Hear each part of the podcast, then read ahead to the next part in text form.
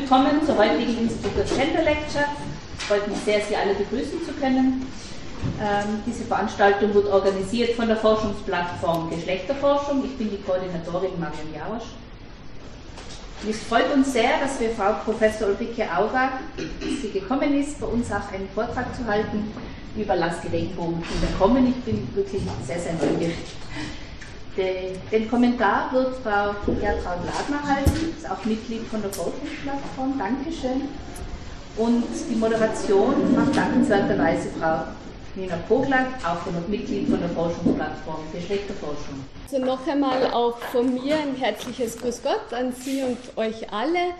Ähm, wir haben also heute wieder eine Innsbrucker Gender Lecture und dieses Semester stehen die äh, Innsbrucker Gender Lectures in dem Rahmen Identitäten verhandeln, Identitäten dekonstruieren. Also dieser Übertitel lässt also neben vielen anderen Aspekten ähm, anklingen, dass Identitäten etwas sind, was verhandelt werden kann. Das heißt also, es ist etwas so, wie es der politische Aspekt der Gender Studies auch immer wieder eingemahnt hat, geht es also darum, ähm, um ein Hinterfragen von Selbstverständlichkeiten in diesem Rahmen. Die Notwendigkeit dazu, zu diesem Hinterfragen, ähm, besteht gerade in Bereichen, wo vermeintlich biologische Determinanten Normen definieren und vorgeben zu scheinen. Und in diesem großen Rahmen, so hoffe ich, also in diesem breit umrissenen Feld, darf ich jetzt beim runden 30. Mal der Gender Lectures Ulrike Auger, Religions- und Kulturwissenschaftlerin in Berlin, herzlich willkommen heißen. Ähm, ja, wir gehen damit eigentlich gleich in die Vorstellung von Frau Professor Auger. Sie hat also, wie schon gesagt, ihren wissenschaftlichen Sitz, wenn man es so sagen darf, in Berlin. Dort hat sie seit einigen Jahren die Junior-Professur Theologie und Geschlechterstudien im Rahmen der Religions- und Missionswissenschaften sowie der Ökumenik der Theologischen Fakultät der Humboldt-Universität zu Berlin inne. Sie haben jetzt schon viele äh, Bereiche gehört, die da drinnen liegen, so der offizielle Titel. Und um das näher zu umreißen, wo sich wirklich Ihr Forschungsfeld äh, befindet, ähm, und zwar auch hier, wie so oft in den Gender Studies, in einer Schnittmenge verschiedener Bereiche. Ähm, ich darf hier erwähnen Geschlechterforschung, Queer and Postcolonial Theory, vor allem in diesem Bereich äh, Nationalismus und Theologie in Transitionskontexten. Es ist aber auch das Thema ähm, Konstruktion und Regulierung von Wissen ein Forschungsschwerpunkt von Professor Auger und auch das Verhältnis von Biopolitik und Religion. Und so im Großen und Ganzen wird das auch heute einfließen in den Vortrag, aber nicht nur hier, sondern eben, wie es der Namensgeber Ihrer Universität ja auch fordert, in der Lehre bei ihr fließen diese Themen auch immer wieder ein in die Religionswissenschaften, wo sie eben ähm, und in den Gender Studies, wo sie eben auch lehrt. Ich darf noch wenige Punkte noch herausgreifen aus der akademischen Vita von Frau Professor Auger. Alles kann man nicht erwähnen, aber zumindest ihre Promotion am Lehrstuhl für Kulturgeschichte und Geschlechterstudien an der Humboldt-Universität Berlin, die ja mit dem Namen äh, Christina von Braun kein, kein Unbekannte ist in dem Bereich der Ge äh, Geschlechterstudien. Und ähm, Professor Auger hat also dort promoviert, war Mitarbeiterin bei äh, Christina von Braun und hat schon während ihres Studiums, aber auch später während der Zeit ähm, ihrer Forschungstätigkeit viele Auslandsaufenthalte gemacht, die also sicher ihre, ähm, ihre Erfahrung und ihre Qualifikation abgerundet haben. Also es finden sich darunter Cambridge, Südafrika, Bamako, Jerusalem und die nächste Station wird sie nach New York führen, habe ich gerade erfahren, also als Gastprofessorin. Ähm, daneben gibt es zahlreiche außeruniversitäre Aktivitäten.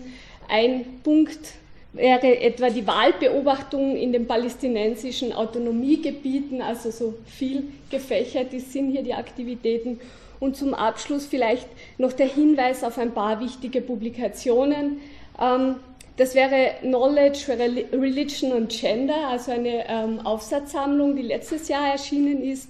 Eine Wiederauflage ihrer Dissertation ähm, über den Themenbereich, äh, im, also der Themenbereich Dissidenz und Legitimierung, kulturkritische Theorie im Kontext der Transition Südafrikas, also auch hier dieser, dieser Auslandsbezug. Und heute rückt sie mit den Regenbogenkindern, also Menschen in den Blick, die es, wenn man jetzt dem äh, dominanten gesellschaftlichen Diskurs folgt, eigentlich gar nicht gibt. Als Religion- und Kulturwissenschaftlerin wird, wird dabei natürlich auch ähm, die Theologie analysiert, die dem zugrunde liegt. Und ähm, ja, es geht also hier damit auch um eine Anfrage, um vorherrschende Denkmuster aufzubrechen und um den Gegendiskurs zu entwerfen zu diesen normierenden Konzepten. Bitte. Ja, ganz herzlichen Dank für diese freundliche Einführung. Äh, herzlichen Dank auch für die Einladung äh, hierher nach Innsbruck.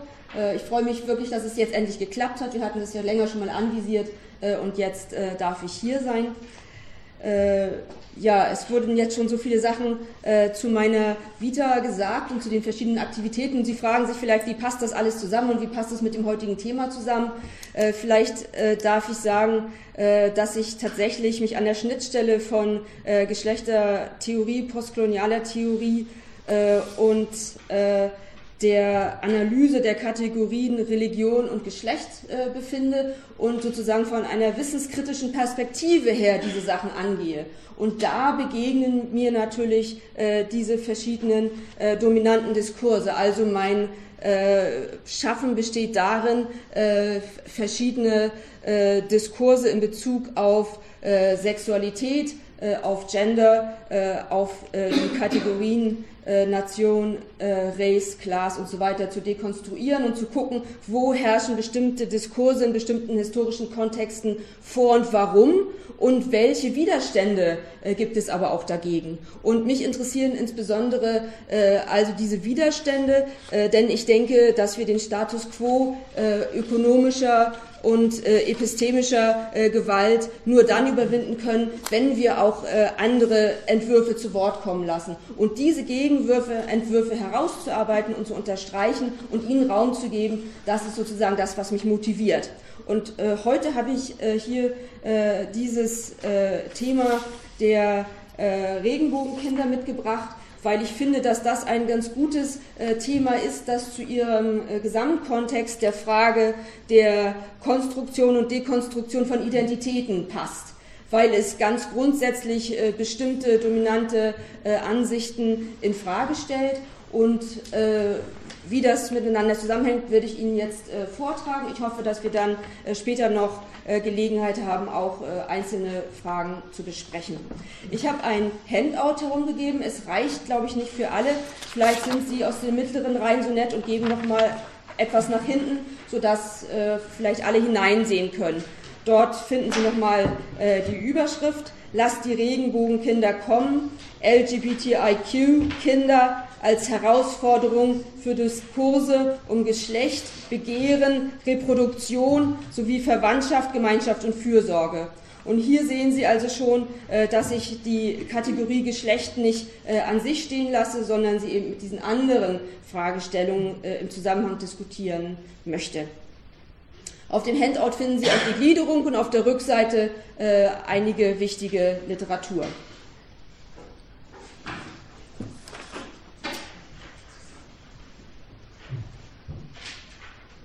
Insbesondere nach 9-11 entwirft sich die westliche Mehrheitsgesellschaft des dominanten neoliberalen Diskurses mit den Attributen Freiheit, Autonomie, Individualität und Toleranz in Abgrenzung von einem vermeintlich nicht freiheitlichen, nicht toleranten anderen. Der Westen versteht sich universalistisch als freiheitlicher, da Politik und Religion, anders als im Islam, getrennt seien. Frauen und Minderheiten würden nicht diskriminiert. Es wird ein religiöses anderes entworfen, dem unterstellt wird, per se frauenfeindlicher und homophober zu sein als der Westen. Das westliche Gesellschaftsmodell sieht sich als Erfolgskonzept, das in der Verbindung von Nationalstaatlichkeit und Marktwirtschaft Demokratie für seine Bürgerinnen und Bürger garantiert. Hier wird zum einen im Kontext der prekarisierenden ökonomischen, sozialen und politischen Auswirkungen des Globalisierungsprozesses die Begrenztheit kapitalistisch unterlegter Gesellschaftskonzepte deutlich. Wir können also nicht Ökonomie und äh, Epistemologie trennen. Andererseits weisen zahlreiche kritische und dekonstruktivistische, feministische, queere, postkoloniale Ansätze darauf hin, dass sich gegenwärtige neokoloniale Gesellschaften durch Ausschluss der anderen, auch innerhalb der eigenen Bevölkerung, selbst imaginieren. Zentrale Ausschlussmechanismen basieren auf der Konstruktion essentialisierter und hegemonialer Vorstellungen von Race, Geschlecht, Sexualität, Klasse, Nation, Religion und so weiter, die immer alle in äh, Gänsefüßchen gedacht. Diese Form epistemischer Gewalt ist mit ökonomischer und souveräner Gewalt verbunden und manifestiert sich in biomächtigen Eingriffen in das Leben eines jeden Menschen. Die staatliche Rechtsordnung ist mit hegemonialen, konservativen, theologischen wie kirchlichen Vorannahmen verbunden. So unterstützen dominante Diskurse der christlichen und anderen Religionsgemeinschaften epistemische Gewalt. Darüber hinaus wird in Zeiten der globalen neoliberalen Invasion der Einschluss oder Ausschluss innerhalb der Nation symbolisch reorganisiert. Auch wenn die hegemonialen Diskurse sich historisch verschieben, bleibt doch die Reproduktion des Einzel- wie Kollektivkörpers im Fokus der Regulierung. Lange Zeit ist im Westen das Argument der angeblich fehlenden Generativität zentral für die Marginalisierung von LGBTIQ, also Lesbian, Gay, Bisexual, Transgender, Intersex und queeren Lebensweisen in der Kirche und in der Nation gewesen. In der Gegenwart gibt es jedoch immer mehr queere Familien mit Kindern, die auch in der Öffentlichkeit sichtbar sind. Die rechtliche Benachteiligung und Erfahrung epistemischer Gewalt durch dominante Diskurse dauert trotz kosmetischer Verbesserungen in Deutschland wie auch hier in Österreich an. In religionskritischen Perspektiven ist der Zusammenhang zwischen politischen, ökonomischen, rechtlichen, symbolischen und religiösen Ordnungen und biomächtigen Regulierungen noch nicht ausreichend bearbeitet. Auch innerhalb der Theologien, die sich kritisch mit dem Establishment auseinandersetzen, wird erst langsam anerkannt, dass es sich bei den intersektionalen Wissenskategorien um historisch, kulturell und sozial bedingte Größen handelt. Einige feministische Befreiungstheologien verorten Macht und Widerstand nur an der Oberfläche der politischen Macht und nicht im Wissenskontext. Daher laufen sie Gefahr, die Anliegen der Marginalisierten, die sie vertreten, seien es Frauen, Arme, Schwulen, Lesben, Schwarze usw., so als Gruppenidentität zu essentialisieren. Denn der vielfältige Subjektcharakter der Personen verschwindet hinter der Gruppenidentität. Darüber hinaus ist es problematisch, wenn sie sich allein auf die Forderung nach gleichen Rechten beziehen, da a über die Anrufung als Rechtssubjekt gleichfalls essentialisierte Hierarchien festgeschrieben werden und b. das westliche Rechtssystem mit hegemonialen, konservativen christlichen Vorstellungen verwoben ist. Einige Ansätze gendersensitiver Theologien beobachten nur die soziale Verortung von Geschlecht und verweisen Heteropatriarchatskritik an die queere Theologie. Andererseits Einige queere Theologien betonen einseitig die Performance von Sexualität, vernachlässigen aber umfassende biomächtige Regulierung, inklusive der Frage der Fürsorge. Das war jetzt die Kritik an bestehenden äh, theologischen Ansätzen, die weitergeführt werden müssen, also an denen, die selber schon kritisch sind gegenüber den hegemonialen Ansätzen. Und noch ein Wort äh, zu der äh, Gender-Perspektive.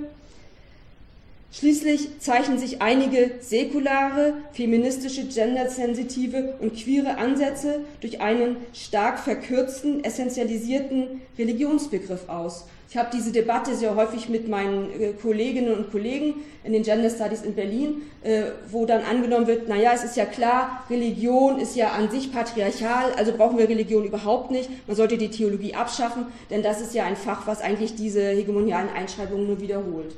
Jetzt hat uns aber gerade die postkoloniale Theorie äh, darauf hingewiesen, äh, dass solche feministischen und queeren postkolonialen äh, Theoretikerinnen und Theoretiker haben darauf hingewiesen, dass sie finden, dass Religion sehr wichtig ist für das Eröffnen des menschlichen Blühens, wie sie es nennen, des Human, Human Flourishing, dass Religion äh, einen emanzipatorischen Aspekt hat, den sie nicht missen möchten.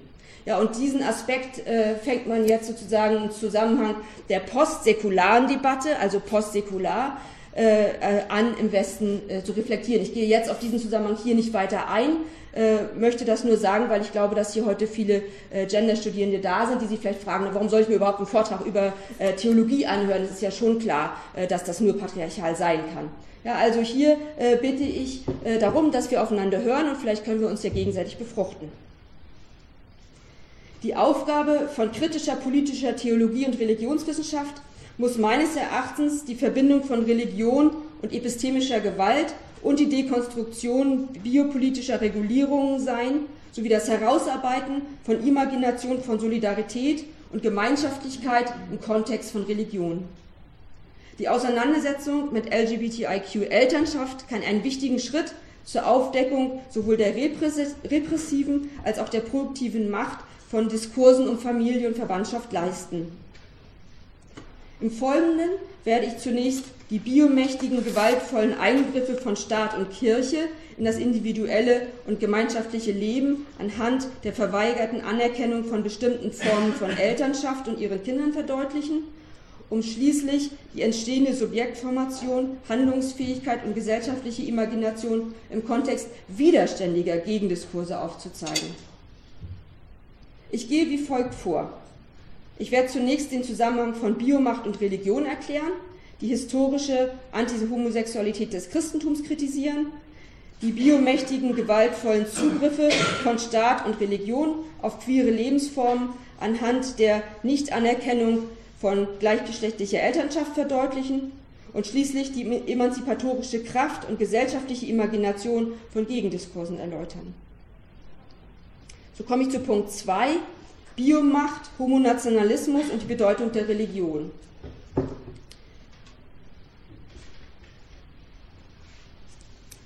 Die Formierung von Wissen in Diskursen bezieht sich nach Michel Foucault nicht nur auf die soziale oder symbolische Ebene, sondern grundlegend auf Lebens- und Überlebenswissen in kollektiven Gewaltkontexten. Diskurs versteht Foucault als eine genau umrissene, systematische Anordnung eines Wissenskorpus, der sich in historisch variablen Wissensformationen, den Epistemen, befindet, die auch außertextuell existieren, zum Beispiel in Apparaten des Staates oder, wie ich unterstreichen möchte, auch in Religionsgemeinschaften inklusive der christlichen Kirchen. Der moderne Nationalstaat basiert auf der Zusammengehörigkeit von Territorium und Geburt, in die Leben in eine räumlich verbindende Rechtsordnung als Geburt eingetragen ist. Foucault beschreibt, wie in der abendländischen Moderne der Territorialstaat schließlich als Bevölkerungsstaat aufgefasst wird und als Biomacht das natürliche, reproduktive Leben seinem Zugriff unterwirft. Foucault arbeitet drei Bereiche der Biomacht heraus. Erstens die Vorgänge der Natalität und Mortalität, zweitens die Phänomene des Alters, der Unfälle, der Gebrechen und drittens die Beziehung zwischen den Lebewesen, zwischen den Menschen als Lebewesen und ihrem Milieu. Nach Foucault ist der moderne Staat eine verwickelte Kombination von Individualisierungstechniken und Totalisierungsverfahren. Zentral ist dabei die Säkularisierung christlicher Geständnistechniken, die Foucault als Pastoralmacht bezeichnet. Sie bringt bestimmte Formen von Subjektbildung hervor, die, die grundlegend für die kapitalistische Vergesellschaftung sind. Unter dem Begriff Gouvernementalität fasst Foucault zusammen, zitiere, Die Gesamtheit, gebildet aus den Institutionen, den Verfahren, Analysen und Reflexionen, den Berechnungen und den Taktiken, die es gestatten, diese recht spezifische und doch komplexe Form der Macht auszuüben, die als Hauptzielscheibe die Bevölkerung, als Hauptwissensform die politische Ökonomie und als wesentliches technisches Instrument die Sicherheitsdispositive hat. Nicht durch individuelle Dressur, sondern durch Erreichen eines global greifenden homöostatischen Gleichgewichts wird auf die Sicherheit des Ganzen vor seinen inneren Gefahren abgezielt. Und das ist das Interessante, die Feinde einer Nation stellen nun stärker nicht mehr sogenannte fremde Rassen außerhalb der eigenen Nation, sondern die sogenannten Anormalen innerhalb der eigenen Nation dar. Denn diese stellen ein sogenanntes Sicherheitsrisiko dar. Ja, also ich mache jetzt diesen Schlenker über die äh, Biomacht, weil wir äh, damit sehen wollen, dass eben diese biopolitischen Regulierungen alle Menschen angehen. Worüber ich hier rede, ist also nicht nur ein Spezifikum äh, für äh, queere Lebensformen, sondern diese biopolitischen Regulierungen betreffen uns alle. Äh, ich mache jetzt einen Schlenker, der noch den Begriff des Homonationalismus mit einbringt, den Jasper Poir geprägt hat, um auch andererseits zu sagen, äh, es reicht jetzt aber nicht einfach aus zu sagen, ja, dann wollen wir doch einfach eine Gleichstellung äh, homosexueller Partnerschaften mit der heterosexuellen Ehe und dann werden alle Probleme symbolischer und epistemischer Gewalt vergehen. Denn äh, es gibt andererseits die äh, Wirkweise, dass der dominante Diskurs bestimmte queere Lebensformen integriert, um sich dann eben äh, damit neu äh, zu und als angeblich demokratisch zu konstituieren. Der Trick geht wie folgt. Am Beispiel des US-amerikanischen Nationalismus beschreibt Jasper Puar ganz ähnlich wie mittels Securitization and Counterterrorism der Einschluss oder Ausschluss innerhalb der Nation symbolisch neu organisiert wird basierte historisch die symbolische Ordnung auf Heteronormalisierung, wird sie jetzt auch von homonormativen Ideologien, bisweilen sogar Homonationalismus begleitet. Puat zeigt auf, wie neoliberale Politik bestimmte queere Subjekte in den Nationalstaat integrieren kann, insbesondere durch Entwicklung der Anerkennung im Rechtsbereich. Durch diese Aufnahme werden nun ausgewählte, meist ökonomisch potente queere Subjekte von ihrer Stigmatisierung als Figuren des Todes, äh, in dem, was Puar Thanatopolitik nennt und äh, etwa äh, die HIV-Aids-Regulierung umfasst, zu Subjekten des Lebens und der Produktivität im Kontext rechtlicher An Anerkennung. Dieser Einschluss ausgewählter queerer Subjekte geht auf Kosten der Hervorbringung und Stigmatisierung von Bevölkerungen, die orientalisiert werden. Äh, es entstehen orientalisierte terroristische Körper, sagt Poir.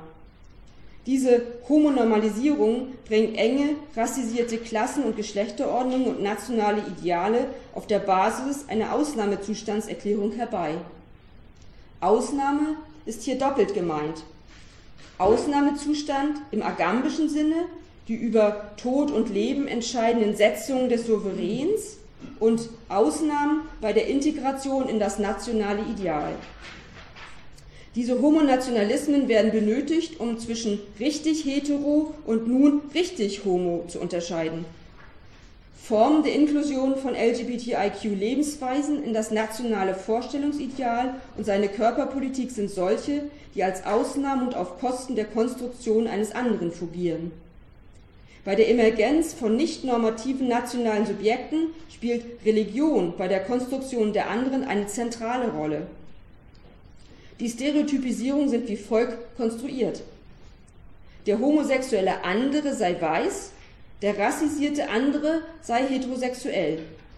Religion ist zentral in der Konstruktion des ethnisch-rassisch anderen, denn es kommt zu einer Gleichsetzung von queer gleich säkular und religiös gleich nicht queer und homophob. Nach 9-11 unterliegt außerdem jede religiös als muslimisch markierte Person automatisch dem Terrorverdacht durch den dominanten Diskurs. Damit werden säkulare Queere als überlegen gegenüber religiösen Queeren gekennzeichnet. Die Unterstellung von Homophobie bei den rassisierten und religiös religiösisierten anderen zeichnet eine ganz neue Landkarte, auf der unter dem Mantel der Forderung nach Menschenrechten und Toleranz neoliberale Ziele verfolgt werden können. Diese homonationalistische Tendenz zeichnet sich auch in Deutschland ab. Einige Einwanderungstests in Deutschland beinhalten eine Prüfung des Verhältnisses der Ausländer zur Homosexualität. Auch in Deutschland unterwerfen sich mitunter queere Subjekte der neuen homonationalistischen Praxis der westlichen Epistemologie. Queers, diese Praxis nicht kritisch in Frage stellen und sie adaptieren, werden in Konsequenz zum Teil des rassistischen Diskurses, wie es Judith Butler in ihrer Rede zum Preis für Zivilcourage beim Berliner Christopher äh, Street Day 2011 den Verantwortlichen vorwarf und weshalb sie auch diesen Preis nicht annahm. Typischerweise bildet im Kapitalismus vor allem der ökonomische Stellenwert einer Person das Motiv zur Überwindung des inneren Ausschlusses. Noch einmal Puar, Zitat. So behält der Nationalstaat seine homophobe und xenophobe Grundhaltung bei, wobei er zugleich aus seinem makellosen Bild von Inklusion, Diversität und Toleranz Kapital schlagen kann. Als Begleiterscheinung orientieren multikulturelle und homonormative Subjekte ihre Loyalitäten neu in Richtung auf den Nationalstaat, reguliert durch Privilegien auf dem Markt. Für die Ebene der Ethnizität ist dabei Heteronormativität durch den Nationalstaat vorgeschrieben, wenn auch verhandelbar durch den Markt.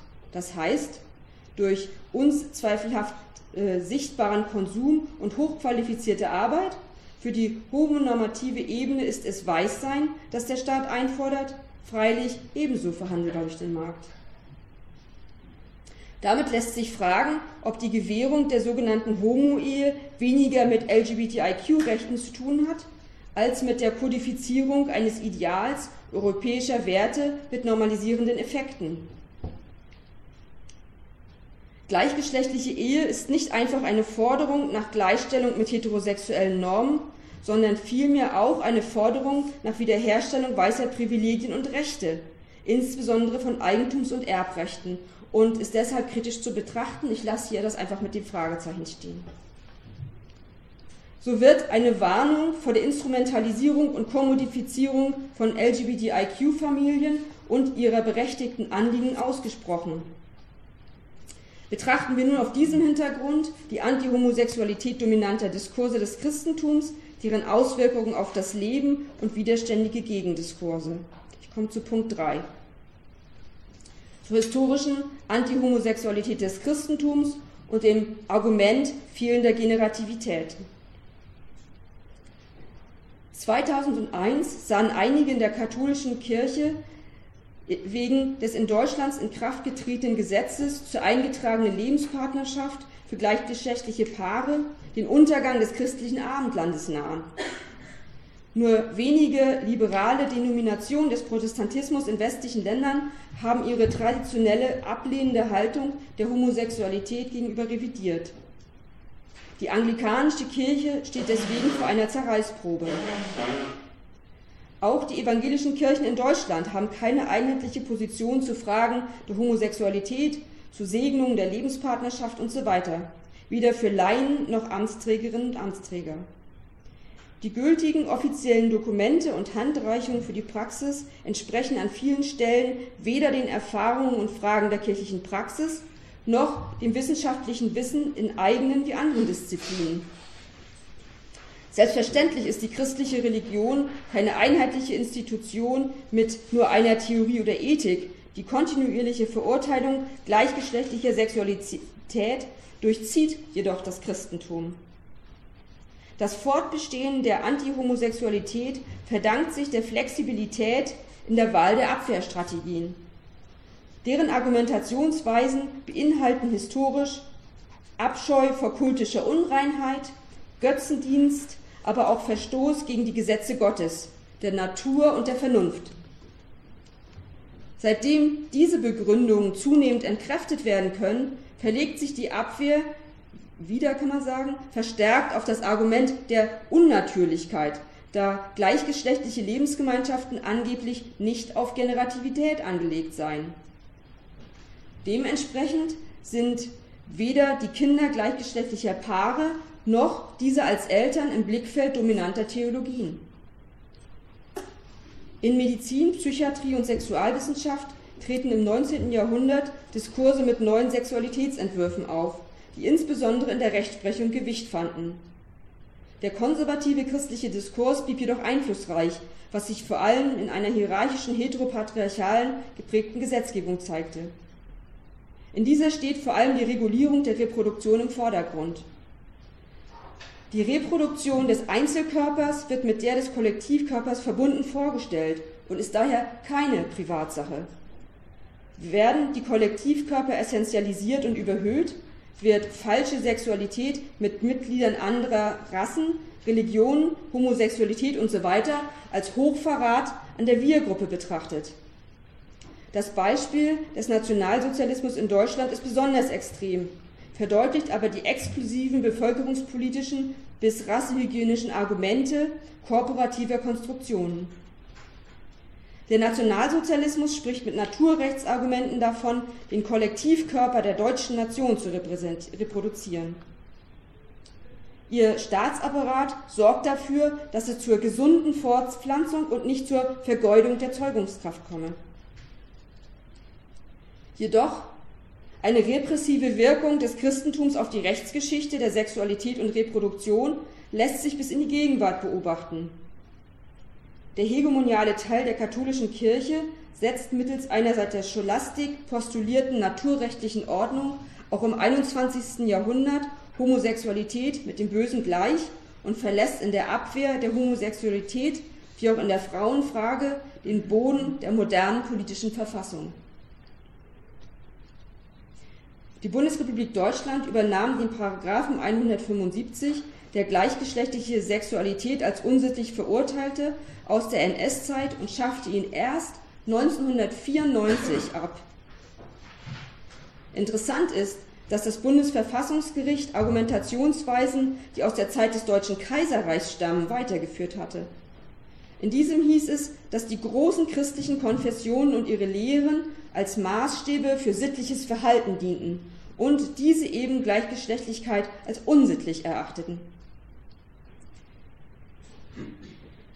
Verschiedene gesellschaftliche Veränderungen zwingen die etablierten Kirchen der Gegenwart, ihre Haltung zu überdenken. Zum einen verändert sich die nationale Rechtslage und zum anderen bitten eingetragene Lebenspartnerinnen bzw. Lebenspartner und ihre Kinder und Stiefkinder um den Segen oder die Taufe. Damit ergeben sich verschiedene Aporien. Die Zuspitzung auf die Naturheftigkeit der Generativität und damit die Vorordnung der heterosexuellen Ehe wird durch Kinder in gleichgeschlechtlichen Lebensweisen in Frage gestellt. Insbesondere dann, wenn diese Kinder Ergebnis des gemeinsamen Kinderwunsches lesbischer oder schwuler Paare sind. Daher scheint es nötig, die biomächtigen gewaltvollen Eingriffe von Kirche und Staat in das individuelle und gemeinschaftliche Leben im Kontext der Nichtanerkennung von gleichgeschlechtlicher Elternschaft und ihren Kindern zu diskutieren. Ich komme zu Punkt 4. Staat und Kirchen und ihre biomächtigen Zugriffe auf queere Lebensformen und Regenbogenkinder. Neben kirchlichen Einflüssen auf die rechtlichen Ordnungen und politischen Verfassungen der Einzelstaaten zeigen sich auch Versuche neuer Staatenverbunde wie der Europäischen Union, die Auffassung von Menschenrechten zu beeinflussen. Aktuelle Anfragen an Menschenrechte beziehen sich auf sexuelle Rechte als anerkannte Grundrechte, wobei jedoch meist aus dem Blick gerät, dass sexuelle Rechte sowohl sexuelle Performance und Körperrechte als auch Fürsorge meinen müsste. Ein besonderer Rechtsanspruch wird im Staatskirchenrecht zum Ausdruck gebracht. Ich erschildere hier den Fall aus der Bundesrepublik Deutschland, aber Sie können sicherlich äh, hier Ihre eigenen äh, äh, Gesetze zum Vergleich heranziehen und wir werden Ähnliches finden. Einerseits ist in der Bundesrepublik Deutschland, anders als in Frankreich oder Großbritannien, Kritik an den Kirchen nur begrenzt möglich. Laut Paragraf 166 Strafgesetzbuch der BRD wird strafrechtlich verfolgt, für eine Glaubensgemeinschaft derart kritisiert, dass die öffentliche Ordnung nicht gesichert ist. Andererseits verwaltet entsprechend Artikel 140 Grundgesetz jede Religionsgemeinschaft ihre Angelegenheiten selbstständig innerhalb der Grenzen des für alle gültigen Gesetzes. Zu den eigenen Angelegenheiten, die den Gegenstand des Selbstbestimmungsrechts darstellen, zählt alles, was für das Selbstverständnis der Kirche zentral ist. Dabei macht es keinen Unterschied, ob es sich um geistliche Belange handelt oder ob diese Auswirkungen im weltlich-rechtlichen, staatsbürgerlichen Bereich liegen. In der sogenannten Orientierungshilfe mit Spannung leben, wie auch in der Stellungnahme zur Verbesserung des Rechtsschutzes für gleichgeschlechtliche Lebenspartnerschaften, setzt sich die evangelische Kirche in Deutschland dafür ein, dass der Staat im Blick auf gleichgeschlechtliche Lebensgemeinschaften diejenigen Benachteiligungen aufhebt, Zitat, oder vermeidet, für die keine sachlichen Gründe, und ein sachlicher Grund wäre zum Beispiel Schutz der Ehe bestehen, wie im Erb- oder Mietrecht. Die angebliche Besonderheit der heterosexuellen Ehe soll also gewahrt bleiben. Im Dienst- und Kirchenrecht wird thematisiert, dass das Lebenspartnerschaftsgesetz die eigenen Angelegenheiten der Kirche angehe. Der Kernbereich von Lehre und Kultus sei davon betroffen, sowie die Ausgestaltung des Arbeits- und Dienstrechts unter Berücksichtigung von Loyalitätspflichten. Die Auswirkungen auf Lebensformen, die nicht der heterosexuellen Ehe entsprechen, sind stark und beeinträchtigen auch das Kindeswohl negativ, dessen zentrale Bedeutung doch allseitig proklamiert wird. Das betrifft die rechtliche und materielle Benachteiligung der Eltern in Familien, in denen bereits Kinder vorhanden sind. Das betrifft aber auch das Verhindern von Kinderwünschen und in der Folge von neuem Leben. So beispielsweise, wenn evangelische Pfarrerinnen oder Pfarrer es nicht wagen, eine eingetragene Lebenspartnerschaft einzugehen, weil sie dienstrechtliche, dienstrechtliche Schritte befürchten. Dies wäre jedoch die Voraussetzung für die Stiefkindadoption, um rechtlich das gemeinsame Sorgerecht für ein Kind tragen zu können. Andererseits stellen nach erfolgter Adoption die Eintragung in die Lohnsteuerkarte, der Familienzuschlag auf der Gehaltsabrechnung und nicht zuletzt die Geburtsurkunde des Kindes eine Öffentlichmachung queerer Lebensweisen dar, die die Arbeitgeberin Kirche mit Skepsis betrachtet und ahnden könnte. Auch die auf den ersten Blick positive Veränderung des Personenstandsrechts in der BRD zu Beginn des Jahres 2009 zeigt, dass die hegemoniale konservative Position genau entlang der Linie der konservativen kirchlichen Kräfte verläuft.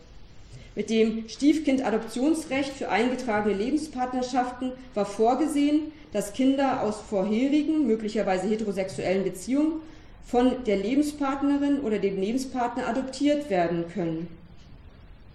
Dies übersieht aber, dass zahlreiche Menschen eigene Kinder mittels Fremdsamen oder Eispende oder äh, bekannten äh, Spender, Vater oder Mutter mit oder ohne medizinische Assistenz planen und in verschiedensten Patchwork-Konstellationen zeugen, gebären, umsorgen und erziehen. Nach der Stiefkindadoption erhält das Kind eine neue Geburtsurkunde, wie bei der heterosexuellen Adoption, auf der nicht mehr die Namen der biologischen Eltern, sondern der Adoptiveltern stehen. Hier erzähle ich Ihnen meine eigene Geschichte. Es entstand zunächst eine Vielfalt von diskriminierenden Formulierungen auf den Geburtsurkunden. Besonders schwierig ist es, wenn es dort heißt, Name des Kindes, Name der Mutter bzw. des Vaters, Namen der Lebenspartnerin der Mutter bzw. Lebenspartner des Vaters. Diese und ähnliche Formulierungen widersprechen eigentlich dem Offenbarungsverbot Paragraph 1758 BGB. Denn durch diese Formulierung wird offenbart, wer der leibliche und wer der annehmende Elternteil ist. Durch die Formulierung wird suggeriert, die annehmende Mutter bzw. der annehmende Vater sei nicht Rechtssinn, äh, seien im Rechtssinn nicht Mutter oder Vater, sondern ein Aliot hierzu, sozusagen ein Elternteil sui generis. Das ist jedoch rechtlich unzulässig. Aufgrund der Stiefkindadoption sind beide Elternteile rechtlich gleichwertige gemeinschaftliche Eltern. Es müsste also zweimal Mutter oder Vater oder Eltern heißen. Nach einer Intervention, auch mit Hilfe des Lesben- und Schwulenverbandes Deutschlands, wurden diese rechtswidrigen Geburtsurkunden nach einigen Klagen wieder zurückgerufen und neue ausgestellt. Es lässt sich nun fragen, warum kommt es trotz rechtlicher Vorgaben zu einer Verweigerung der Elternschaft und einer Reduktion auf falsche Sexualität? Meines Erachtens ist die Verweigerung des Elternstatus konservativen christlichen und säkularen Kräften so wichtig, weil ihr Hauptargument der fehlenden Generativität und das der angeblich fehlenden Erfahrung mit Elternschaft in homosexuellen Lebensformen durch die doppelte Mutter- oder Vaterschaft in Frage gestellt werden. Wenn, um wenn es um Staatsbürgerschaft geht, wird Reprosexualität privilegiert. Andererseits wird Generativität aber nur an Heterosexualität geknüpft gedacht. Und zwar nicht nur in hegemonialen, sondern auch in vielen dissidentischen Diskursen. Obwohl es die zentrale Begründung für die Privilegierung von Heterosexualität bis in die Gegenwart ist. Wird nun anerkannt, dass LGBTIQ-Familien Leben generieren und versorgen, fällt die Argumentation der angeblich fehlenden Generativität in sich zusammen. In der Gegenwart unterstützen die meisten etablierten Kirchen und ihnen nahestehende politische Parteien Einschränkungen der Adoptionsrechte und der Reproduktionsrechte für äh, gleichgeschlechtliche Familien.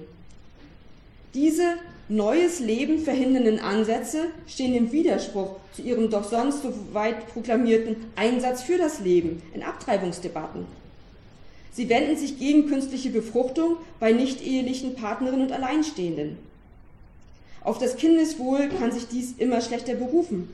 Inzwischen existieren genügend Erfahrungen von gelungenen Lebenspartnerschaften, Patchwork und Regenbogenfamilien. Es ist empirisch nachgewiesen, dass es kein Nachteil für ein Kind ist, in einer gleichgeschlechtlichen Partnerschaft aufzuwachsen. Und äh, hier kann ich Ihnen empfehlen, äh, die große Studie, äh, eine große umfassende wissenschaftliche Studie, die vom Bundesministerium der Justiz in Bayern äh, in Auftrag gegeben wurde, äh, von äh, Marina Rupp herausgegeben, die Lebenssituation von Kindern in gleichgeschlechtlichen Lebenspartnerschaften. Äh, hier finden Sie äh, Befragungen von über 1000 Personen, auch Befragungen von über 100 äh, Kindern in, aus gleichgeschlechtlichen Beziehungen und die Ergebnisse zeigen, dass das Kindeswohl in keiner Weise beeinträchtigt ist. Im Gegenteil, es wurde sogar festgestellt, dass das Klima in vielen dieser äh, äh, gleichgeschlechtlichen Lebenspartnerschaften äh, günstiger ist als in vielen analogen heterosexuellen äh, Beziehungen, einfach weil man sich mehr mit der Beziehung an sich auseinandersetzen muss und das wirke sich ne positiv auf das äh, Kindeswohl aus. Andererseits äh, sind die Kinder in keiner Weise benachteiligt wenn es um den Lernfortschritt geht. Es wurde sogar auch festgestellt, äh, dass viele Kinder sogar einen Fortschritt haben, weil sie äh, von, äh, dass sie, weil sie von Kindesbeinen an den Umgang mit Toleranz gelernt haben und deshalb differenzierter denken als manche ihrer Gleichaltrigen. Äh, für diejenigen, äh, die sich nicht gleich das Buch anschaffen können, äh, kann ich noch sagen, dass die Ergebnisse dieser ersten repräsentativen wissenschaftlichen Studie in Deutschland über Kinder in Regenbogenfamilien auch in Zusammenfassung auf der Webseite des LSVD in Deutschland zu finden sind. Dort kann man die sich kostenfrei herunterladen.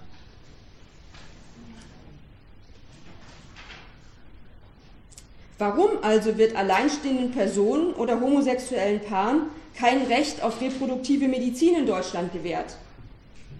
In Israel beispielsweise stehen die Förderung von Elternschaft, Kinderwunsch und Leben im Vordergrund vor sexueller Ausrichtung oder Lebensform.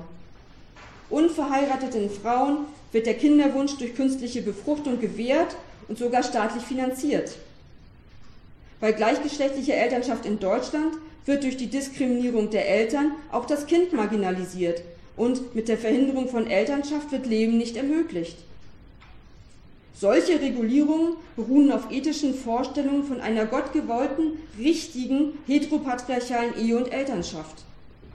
Es ist also festzuhalten, dass symbolische Ordnungen und Körperpolitiken über rechtliche Einschreibungen, die auf hegemonialen religiösen Konstruktionen beruhen, direkt auf Fragen des Lebens Einfluss nehmen. Der Zusammenhang der Regulierung der Reproduktion im Kontext der Selbstkonstruktion der Gruppe durch Ausschluss der anderen zeigt, dass es bei der Regulierung an der Oberfläche um richtige Sexualität geht, aber letztendlich äh, es geht es um den Zugriff der Biomacht auf das Leben eines jeden Menschen. Und ich komme zum letzten Punkt 5, Widerstand und gesellschaftliche Imagination.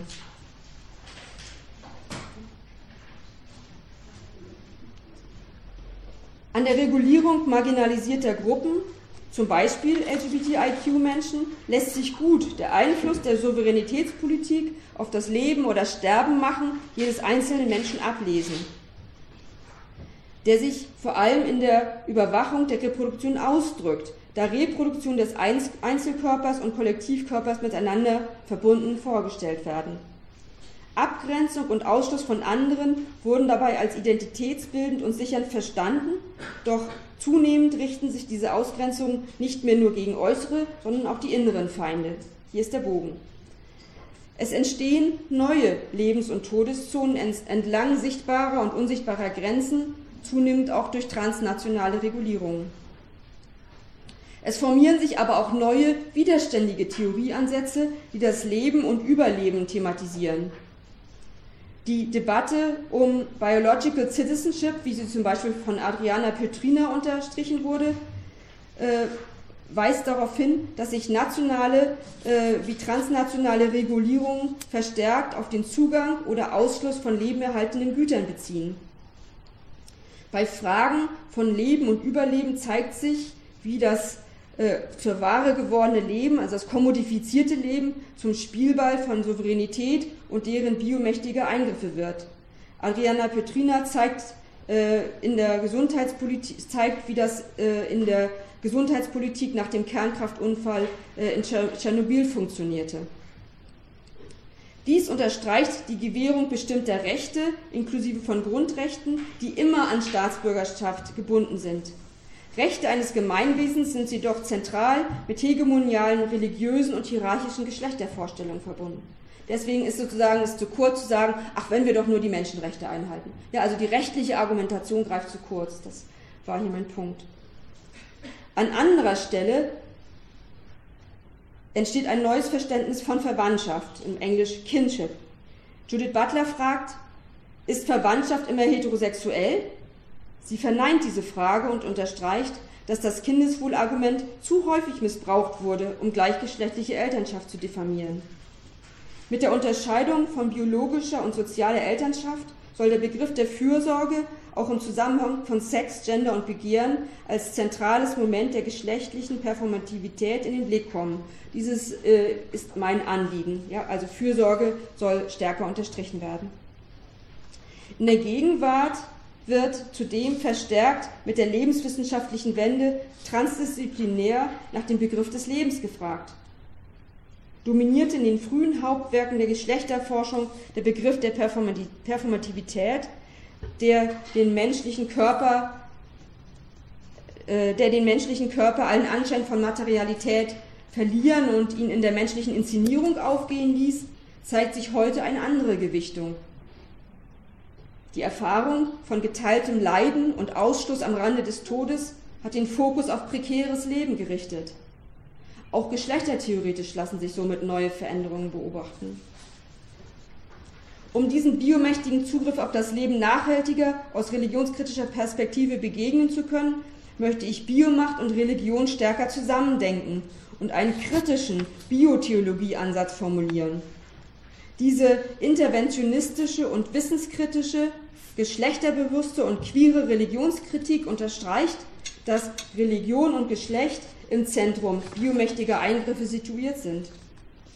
Grundlegend ist hierfür ein Diskursverständnis, das Macht und Wissen verbindet, das hegemoniale und dissidentische Diskurse kontrastiert, das Bewegungswissen und postkoloniale Perspektiven aufnimmt und Rasse, Religion, Geschlecht und die weiteren intersektionalen Wissenskategorien konsequent dekonstruiert das heißt ihre Essentialisierungen entledigt.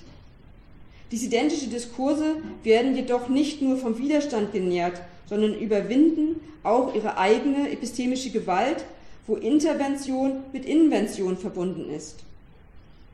Dort, wo aus dem Widerstand heraus ein Neuentwurf bzw. eine Vision entsteht, emergiert neues Wissen, das epistemische Gewalt überwinden und gesellschaftliche Imagination ermöglichen kann.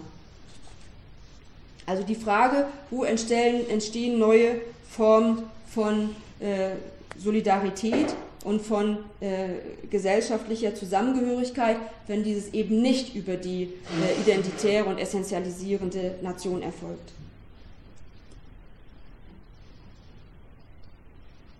So lassen sich beispielsweise in dissidentischen Bewegungen, die sich gegen die negativen sozialen, aus, äh, negativen sozialen Auswirkungen der Globalisierung formieren, einschließlich der Occupy Wall Street Mobilisierung, neue Formen solidarischer Widerstände und projektorientierter Gemeinschaftskonstruktion mit durchlässigen und fließenden Grenzen erkennen. Zentrales Moment dieser Widerstände ist, dass sie nicht essentialisierend und identitär auf eine vermeintliche gemeinsame retrospektive Tradition sich beziehen, sondern dass der geteilte Entwurf zur gemeinsamen kollektiven Projektion wird, deren gesellschaftliche Imagination offen bleibt. Es wird also nicht vorgestellt, wie etwas sein wird, sondern es ist ein offenes Projekt. Auch religiöse dissidentische Bewegungen können gesellschaftliche Imagination ermöglichen. Für das Überleben werden dekommodifizierte Zeit- und Raumvorstellungen benötigt, wie sie sich gerade in Vorstellungen der Religionen befinden. Der visionäre, auf Liebe und Heilsvorstellungen ausgerichtete Charakter von Religion wäre geeignet, um ausschließenden Tendenzen zu widersprechen. Ist doch die Suche nach Überleben verbunden mit der nach gelungenem Leben. Wichtig ist dabei der emanzipatorische Aspekt des performativen Akts von geschlechtlichen, religiösen und so weiter widerständigen Diskursen, denn sie generieren Subjektwerdung und Handlungsfähigkeit. Also ich würde meinen ich würde unterstreichen, dass es wichtig ist zu schauen, wo passiert Subjektwerdung und Handlungsfähigkeit und würde nicht auf Identität abheben. Letztendlich zeigen neue Lebens- und Gemeinschaftsformen, die sich aus der Erfahrung epistemischer Gewalt heraus formieren und stetig verändern, neue Wege von Solidarität und Selbstermächtigung. Ich möchte mit einem Beispiel dafür schließen. In Berlin gründete sich beispielsweise 2006 unter lesbischen schwangeren Frauen eine Geburtsvorbereitungsgruppe, da sie andere Geburtsvorbereitungskurse als stark heteronormierend erfuhren. Mit der Geburt der Kinder entstand der Wunsch, sich auch weiterhin als queere Eltern praktisch und moralisch gegenseitig zu unterstützen. So entstand nach einer Anzeige, Anzeige in der Zeitschrift Siegessäule die Regenbogen-Krabbelgruppe, der meine Familie und ich seit 2007 angehören. In der Regenbogen-Krabbelgruppe kooperieren diverse Patchwork-Varianten. Lesbische Familien oder alleinerziehende schwule Väter, Familien mit behinderten Kindern, Pflegekindern, türkische, deutsche, amerikanische, atheistische, muslimische und christliche Menschen die Fürsorgebeziehungen übernommen haben. Es geht einerseits um praktische Fragen, zum Beispiel, welche Kindergärten oder religiöse Gemeinden nicht diskriminieren. Andererseits um das Gewähren von gegenseitiger Solidarität und Anerkennung. Wo Staat und Religionsgemeinschaften versagen, sowohl Fürsorge als auch Anerkennung zuzueignen, lassen diese Regenbogenkinder und ihre queeren Familien neues Wissen und neues Handeln entstehen, aus dem auch gesellschaftliche Imagination für eine solidarischere Gesellschaft hervorgehen könnte. Ich danke Ihnen für Ihre Aufmerksamkeit.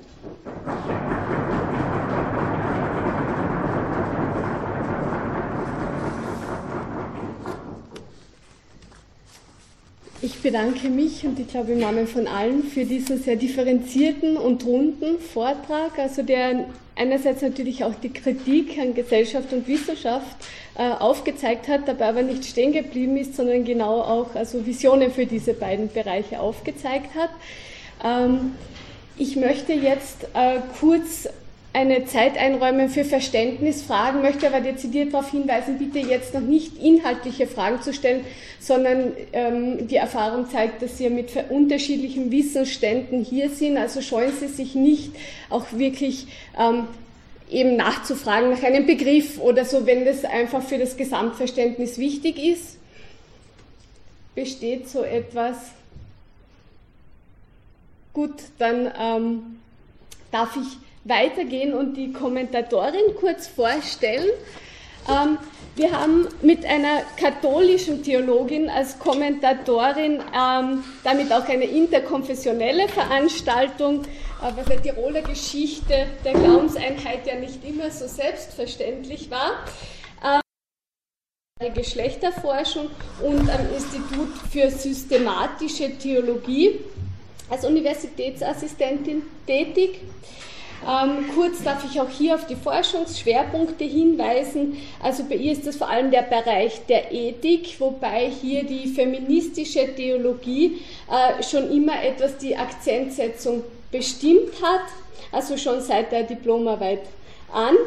Ähm, ein weiterer Forschungsschwerpunkt liegt im Bereich von Körpern, so lag die Fragestellung von ihrer Dissertation im Bereich von theologischen und philosophischen Körperkonzepten aus feministisch-theologischer Perspektive. Äh, eine interessante Zusatzqualifikation ist da vielleicht das Russischstudium, das, wie das auch immer da hineinpasst. Ähm, Gertrud Ladner ist innerfakultär wie auch außerhalb der Uni. da trifft man sich, äh, außerhalb der Universität in zahlreichen Funktionen tätig. Also ich habe zwei herausgegriffen. Sie ist jetzt die Kontaktfrau, also Sprecherin der österreichischen Sektion der Europäischen Gesellschaft für Frauen in der theologischen Forschung, also unter ESWTR bekannt. Ähm, und ist also ein, glaube sehr geschätztes Mitglied der Frauenkommission der Diözese Innsbruck. Äh, die, ihre letzten Publikationen liegen also in den Bereichen der aktuellen Pflegethematik, in, bei Körperdiskursen, aber auch bei theologischen Dauerbrennerthemen wie eben ähm, Genderkonstruktionen, Beziehungshaftigkeit und das Böse. Ähm, im letzten Sammelband war das, das Böse äh, sehr stark thematisiert.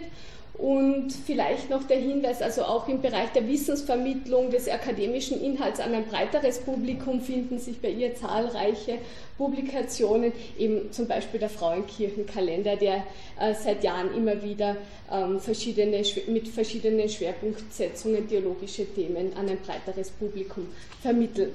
Ich darf dich also jetzt um den Kommentar bitten. Vielen Dank für die freundliche Vorstellung auch meinerseits. Es ist einem gut, so viel Schönes von einem zu hören, auch wenn man sich nicht immer sicher ist, ob das alles so schön ist. Ah, ja.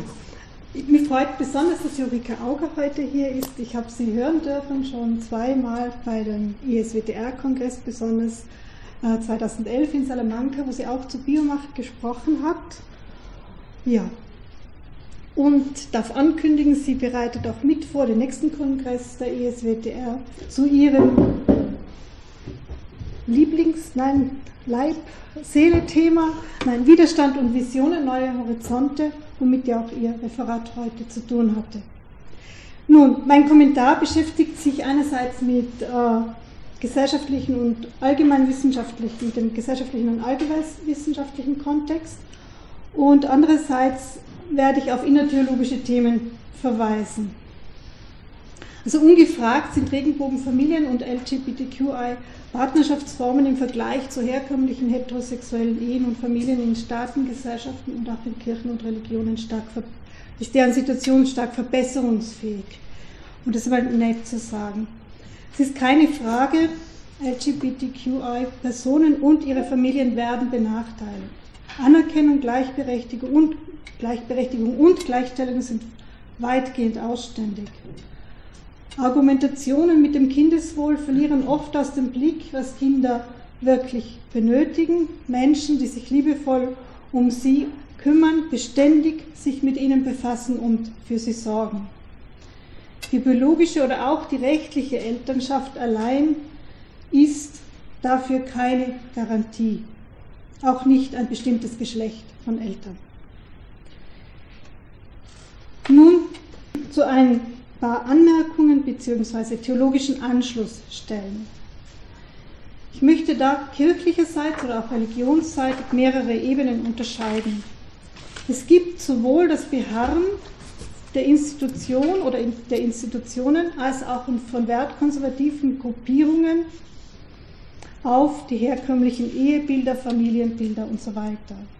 Es gibt aber auch Initiativen auf der lebenspraktischen Seite von Religionen und von Kirchen, die sich als LGBTQI-Personen in den Religionsgemeinschaften bilden und es gibt jene, die diese unterstützen, diese und ihre Anliegen. So verweist zum Beispiel eine Studie zur Situation von LGBTQI-Personen in religiösen Gemeinschaften und Kirchen, die bei der ISWDR-Konferenz 2009 in Winchester präsentiert wurde, darauf, dass in den großen Religionsgemeinschaften mehr Aufmerksamkeit und Toleranz für die Anliegen dieser Personen bestehen als in kleineren Religionsgemeinschaften. Dies erklärt sich äh, vor allem auch aus dem Abgrenzungsbedürfnis kleinerer Religionsgemeinschaften, die dann oft zum Fundamentalismus neigt. Also zu einer Bestehen auf einer bestimmten Identität im Gegensatz zu einer äh, multipleren Identität oder zu einer sich auch verändernden Identität. Die Verbundung der Kirche, wie sie von Paul Michael Zunehner als Zukunftshoffnung gesehen wird, sehe ich hier schon im Gange. Das verbreitete Fremd- und auch manchmal das Eigenbild einer einheitlichen Kirche oder eines einheitlichen Christentums leitet hier fehl, denke ich. Kirche, Religion oder auch Christentum hat immer auch das Potenzial zur Emanzipation, zu Widerstand, zu alternativen persönlichen und gemeinschaftlichen Beziehung, äh, beziehungsweise auch gesellschaftlichen Entwürfen, Visionen oder auch Prophetien genannt und zu daraus folgender widerständiger bzw. alternativer Praxis. Nicht umsonst finden wir schon in den Genealogien des Ersten Testamentes auch Figuren oder Männer und Frauen, die Wege außerhalb der Norm verkörpern und so zu Lebensmöglichkeiten gefunden haben. Wie ein Beispiel Ruth, Naomi und Boas, das die Alttestamentlerin Monika, äh, Mona West als Beispiel für die Queer Community heute reklamiert. Nach ihr zeigt dieses Beispiel, mit welchen Strategien das Überleben in einer feindseligen Umgebung gelingt. Menschen sind eben wie Ruth immer schon auch gezwungen, im Rahmen bestehender Gesetze ihre Beziehungen zu gestalten und das Wohlbefinden sicherzustellen. Die christliche Religion war über die Jahrhunderte immer auch gut dafür, alternative Bewegungen äh, zu generieren. Zum Beispiel möchte ich nur verweisen auf die Armutsbewegung eines Franziskus von Assisi oder das pazifistische Engagement der Quäker, das nicht, un, das nicht unbeteiligt war an der Abschaffung der Sklaverei. Bis hin würde ich sagen zu Regenbogenfamilien und LGBTQI-Menschen, die sich als religiös verstehen und eine Kirche oder eine Religion als Kraftquelle ihres Lebens erfahren. Theologisch-ethisch möchte ich einen weiterführenden Vorschlag nennen, der vielleicht in der innertheologischen Debatte weiterführen kann. Es gibt eine traditionell enge Verbindung von Ehe und Familie. Diese ist lösbar denke ich. Beide Institutionen in ihrem eigenen Wert zu begreifen und ihre theologische Bedeutung neu zu reflektieren, wäre hier ein guter Ansatzpunkt. Die Trennung von Ehe und Familie bzw. von Paarbeziehungen und familiären Lebensformen ermöglicht vielleicht, so ist zu hoffen, das Ernstnehmen der jeweiligen Lebensform und ihrer komplexen Bedingungen und Notwendigkeiten so auch mein Kollege Thomas Knieps Bolleroy aus Löwen. Diese ermöglicht auch theologisch ein adäquateres Befassen mit den Lebenswirklichkeiten von Menschen heute und eine neue Theologie der Familie und der Ehe, wie sie eben Knieps Bolleroy andeutet oder wie sie Benesse Bouchot für den afrikanischen Kontext äh, einfordert. Feministisch-theologisch würde ich da weiterschreiben wollen an der partnerschaftlichen Paarbeziehung, wie sie das Konzilsdokument Gaudium et Spes in den Artikeln 47 bis 52 1965 äh, entwirft. Eine partnerschaftliche Paarbeziehung, die noch vorgängig ist zu den Familienrechtsnovellen in Österreich und Deutschland. und mit diesem partnerschaftlichen Barkonzept auch eine personale Sichtweise von Kindern, die dieses Dokument erstmals angibt. Theologisch anknüpfen könnten wir auch im Zweiten, im Neuen Testament am beispielgebenden Verhalten Jesu, der bei den Ausgegrenzten der damaligen Zeit und Gesellschaft bei Zöllnern, Sklaven, bei Nicht-Israeliten zu Gast ist, beziehungsweise mit ihnen spricht und interagiert. Sie werden bei Jesus zum Mittelpunkt. Ebenso auch Kinder, die den Jüngerinnen und Jüngern als Beispiel vorgestellt werden. Bei Jesus und in der jungen Jesusbewegung ist einerseits viel Familienkritisches zu finden in den Texten, die wir haben. Andererseits ist Familie in der damaligen Form auch als eine Normalität vorhanden. Und weiters bildet sie sich neu um diejenigen, die die Botschaft und die Gemeinschaft um Jesu finden. Das könnte uns ein Sporn sein für vielfältige Reformen heute. Gesellschaftlich noch ein Kommentar. Derzeit scheint mir, geht es gesellschaftlich um die Verhandlung von Elternrechten. Vor allem in den meisten Fällen um die Stärkung der biologischen Vaterrechte. Das zeigt die Debatte in Österreich um die gemeinsame Obsorge in den letzten Jahren, wo vor allem von Seiten der Vaterrechtsbewegung äh, argumentiert wurde und auch die Anhörung im Parlament ohne die Einbeziehung feministischer Positionen stattfindet. Das Engagement für diese vor allem Vaterrechte ist staatlicherseits ohne gleiches Engagement zur Hebung der Sicherung der Mutterrechte oder auch der sozialen Absicherung von Alleinerziehenden, die vorwiegend Frauen sind. Es braucht also so mein Argument hier ein Aufbrechen dieser dichotomen Sichtweise und eine Offenheit für neue Strukturen und Formen der Verpflichtungen in den menschlichen Beziehungen, in den familiären Beziehungen. Die Absicherung des Kindeswohl oder der Kinderrechte benötigt auf allen Ebenen mehr Ressourcen und qualitative Kriterien. Adoptions- und Elternrechte sind, so meine Meinung, erweitert zu regeln, will man Kindern und sie verbindlich unterstützende Personen gerecht werden. Das wird nicht von heute auf morgen geschehen. Es braucht verschiedenste gesellschaftliche Debatten, Auseinandersetzungen, aber auch Praxisbeispiele. Feministisch-ethisch ein Punkt. Ich habe meinerseits eine große Zurückhaltung gegenüber der Reproduktionstechnologie und der Einforderung eines Rechts auf reproduktionstechnologisch unterstützte Elternschaft. Von wem auch immer. Die Reproduktionstechnologie argumentiert mit einem Bild von Frau und Mutter, das beschränkend ist. Sie trägt bei zur Organisierung der Mutterschaft, wie Maria Wolf, die hier auch anwesend ist, in ihrer Habilitation sehr gut aufgewiesen hat. Und bezüglich Leihmutterschaften insbesondere, da zeigt sich auf der internationalen Ebene die Fortsetzung von kolonialisierendem und auch frauenfeindlichem Verhalten wenn zum Beispiel indische Leihmütter für wohlhabende Personen und Paare in den reichen Staaten die Kinder austragen. Bei Leihmutterschaften im privaten Umfeld liegt das Ausnützen von Abhängigkeitsverhältnissen nahe, wie unter anderem Janice Raymond argumentiert. Nun noch ein anderer Punkt auf die Frage. Die Sozialethikerin Christa Schnabel spricht von einer fürsorgegerechteren Gesellschaft. Ich denke, Regenbogenfamilien leben dies vor. Insgesamt sehe ich die Frage nach Anerkennung von Regenbogenkindern und ihren Rechten und die ihrer Eltern im Gesamtkontext einer notwendigen Debatte um Fürsorgebeziehungen und die gesellschaftliche Aufteilung von Fürsorgearbeit zwischen den Geschlechtern und zwischen gesellschaftlichen Schichten.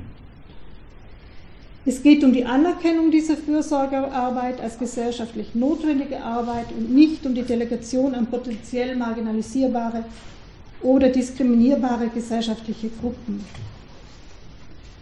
Familienarbeit als eine klassische Fürsorgearbeit ist eine einseitige Handlung, mit schwer, die schwer mit modernen Gerechtigkeitsvorstellungen von Leistung und Gegenleistung vereinbar ist, sagt Christa Schnabel. Die soziale Gemeinschaft ist aufgefordert, hier angemessene Bedingungen zu schaffen für die Fürsorgegebenden und die Fürsorgeempfangenden, für Eltern und Kinder in den vielfältigsten Lebensformen. In diesem Zusammenhang noch einmal zurück zum Ausgangspunkt des Referats auch. Gerade Regenbogenfamilien leben vor, dass Fürsorge von Menschen unabhängig ihres Geschlechts möglich ist und gelebt wird. Danke.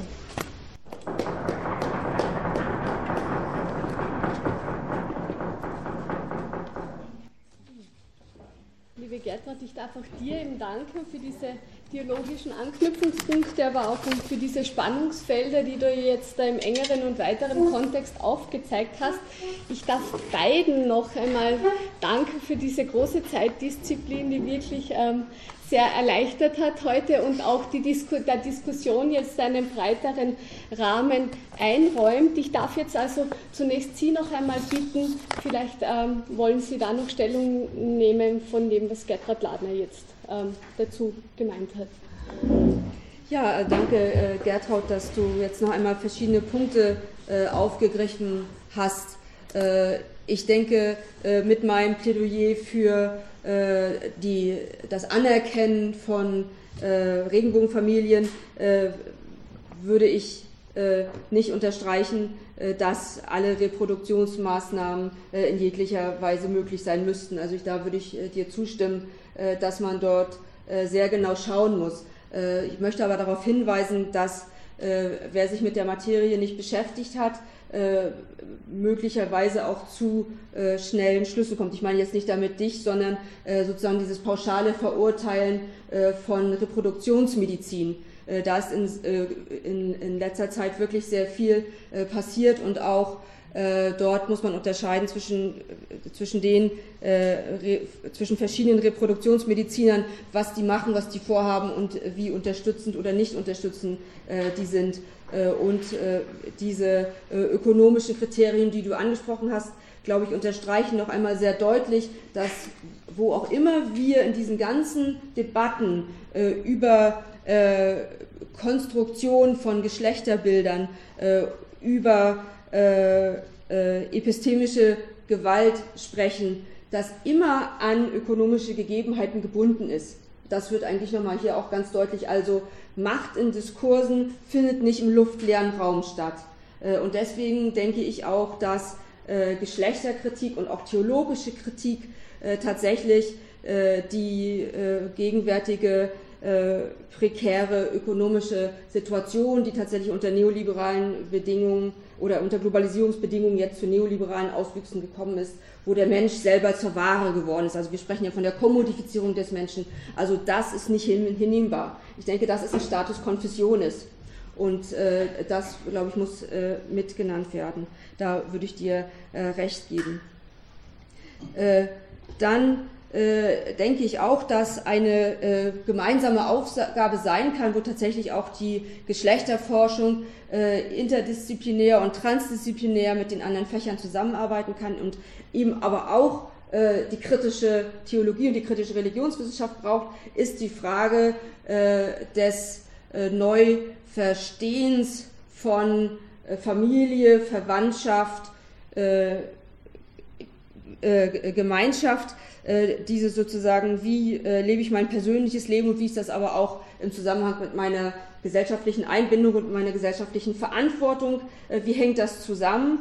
Und äh, da ist sozusagen das Konstrukt der bürgerlichen Kleinfamilie, also Mama, Papa äh, und ein paar Kinder, äh, ist ja ein relativ neues Konstrukt des Westens, wie, wie, wie Sie ja wissen. Äh, und dieses in den letzten paar Jahrhunderten entstandene Konzept hat eben dazu geführt, äh, dass es auch eine Verhandlung der Familie nur im Privaten gibt äh, und dass tatsächlich es dann auch dazu kam, dass dass die, das heterosexuelle Paar dann letztlich in der Ehe, die dann noch christlich begründet wird, tatsächlich als der, eigen, der einzige Umstand gesehen wird, in dem Familie noch angesehen wird. Früher war es auch so, dass Familie ja viel breiter gedacht war und da können wir eigentlich wieder anschließen äh, können das natürlich nicht genauso machen, wie das vorher war, aber früher gehörten auch äh, nicht verheiratete Verwandte äh, oder andere Menschen zum Haushalt.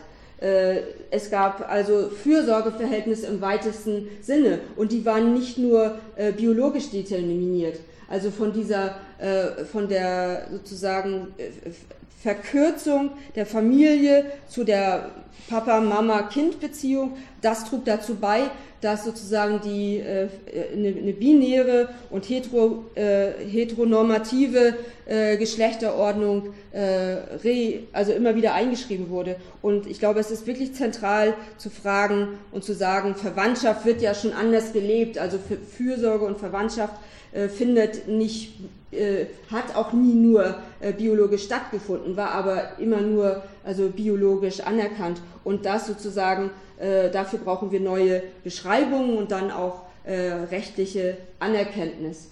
Und äh, das geht eben nicht nur um rechtliche Anerkennung, sondern auch tatsächlich um Anerkennung in der Gesellschaft und um die Sicherstellung, dass, an, dass solchen verschiedenen Lebensentwürfen keine, äh, dass die dann nicht mit Gewalt äh, versehen würden. Also ja, würde ich dir zustimmen, eine hier die, äh, die Neubeschreibung von Ehe, Familie, Verwandtschaft ist dringend nötig. Und im Zentrum, denke ich, sollte die Fürsorge stehen. Äh, ich denke auch, äh, hier kann man, äh, hier würde ich auch noch Judith Butler weiterdenken, die ich sehr schätze, dass tatsächlich, wir haben ja über Gender und äh, Sex und Desire gesprochen, also Begehren. Und ich denke aber auch, dass äh, die, der, die Komponente äh, von Fürsorge äh, in Beziehungen eine ganz starke, wichtige Rolle spielt. Weil ich auch denke, dass äh, wir in der Gegenwart in Parallelschaltung zu der, zu der wahren Werdung des Menschen äh, es zu einer Sexualisierung der Gesellschaft gekommen ist. Also alles wird nur über äh, Sexualisierung definiert. Alle Werbung, die Sie ansehen, äh, dort sehen Sie, äh, wie, äh, wie äh, Geschlechter, also wie hierarchische Geschlechtereinschreibungen gekoppelt an andere epistemische, gewaltvolle Konstrukte äh, kreiert werden äh, und die sich mit, äh, mit Wirtschaftsinteressen überschneiden. in der letzten Woche sah ich gerade in Deutschland ein schönes Bild von einer, einer eine Werbung für ein neues Frühstück einer Ihnen alten bekannten Firma, die jetzt damit wirbt, dass man eben nicht nur bestimmte, also Burger äh, dort essen soll, sondern dass man auch schon morgens zum Frühstück hingehen kann. Und die Werbung hieß, äh, Deutschland braucht Eier. Ja, also hier sieht man ganz deutlich, also äh, wie äh, mit nationalen äh, Symbolen gespielt wird und gleichzeitig hier auch sexistisch argumentiert wird. Ich weiß nicht, warum ich für eine Frühstückswerbung solche Bilder brauche. Ja, und ich könnte so fortführen. Also ich brauche nur vor die Tür zu treten, dann schwappt mir das entgegen. Das Problem ist, dass diese Kommodifizierung und Sexualisierung eben nicht nur da draußen stattfinden, sondern die finden hier drin im öffentlichen Raum statt. Ja, und das ist im Prinzip eine äh, Kolonisierung des öffentlichen Raumes durch kapitalistische äh, äh, Konstrukte. Und, und, dem müssen wir entgegnen. Und das ist, glaube ich, unsere Aufgabe auch als, als, als Wissenschaftlerin. Ja, nur einen allerletzten Punkt noch, äh, damit ich mit Ihnen auch noch streiten kann. Denn es gibt ja hier diese, äh, diese, äh, diese, äh, diese Überschrift, die hier heißt, äh, es geht um Identitäten. Die, die bei mir studiert haben, die wissen immer, dass ich dann, wenn, das, wenn wir im Semester voranschreiten, irgendwann das Wort Identität ganz groß an die Tafel schreibe.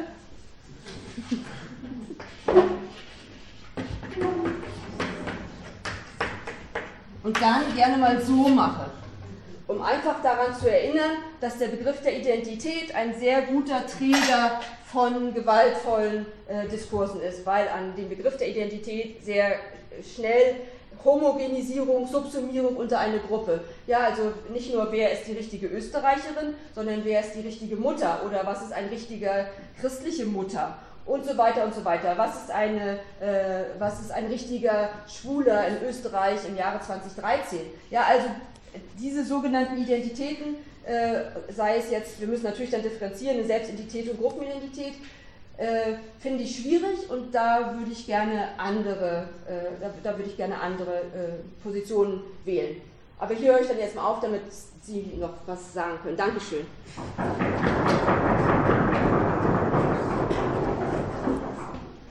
Gut. Gut, also ich glaube, die Einladung kann nicht mehr deutlicher ausgesprochen werden. Also ich darf also jetzt die, das Wort an Sie weitergeben.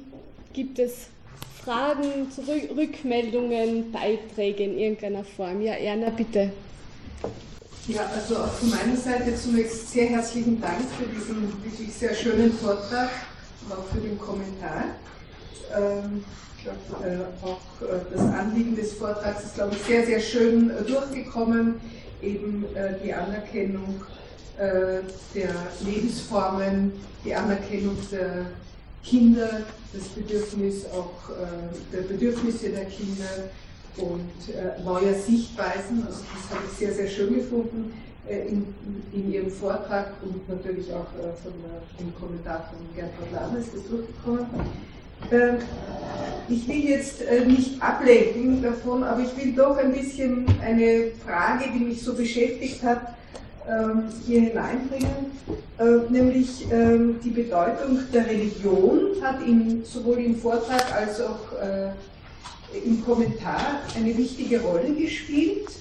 Äh, und bei mir hat das so ein bisschen eine, eine Irritation ausgelöst, nämlich insofern, als ich meine, dass das vielleicht ganz ähnlich wie bei dem Begriff der Identitäten die Dekonstruktion hier dieser äh, gouvernementalen Macht der Religion ein bisschen zu knapp gekommen ist. Also es wird gewisserweise vielleicht vorausgesetzt. Nicht? Es wird vorausgesetzt. Es hat mich ein bisschen irritiert, wenn man auf der, auch, auch ein bisschen im Kommentar, wenn man auf der einen Seite natürlich äh, sagt, das ist die, der, Hauptstrom der Religion, aber es gibt dann auch, es gibt Möglichkeiten der Dissidenz oder Anknüpfungspunkte, das anders zu denken und das äh, wird dann so fast äh, gleichwertig behandelt. Ja?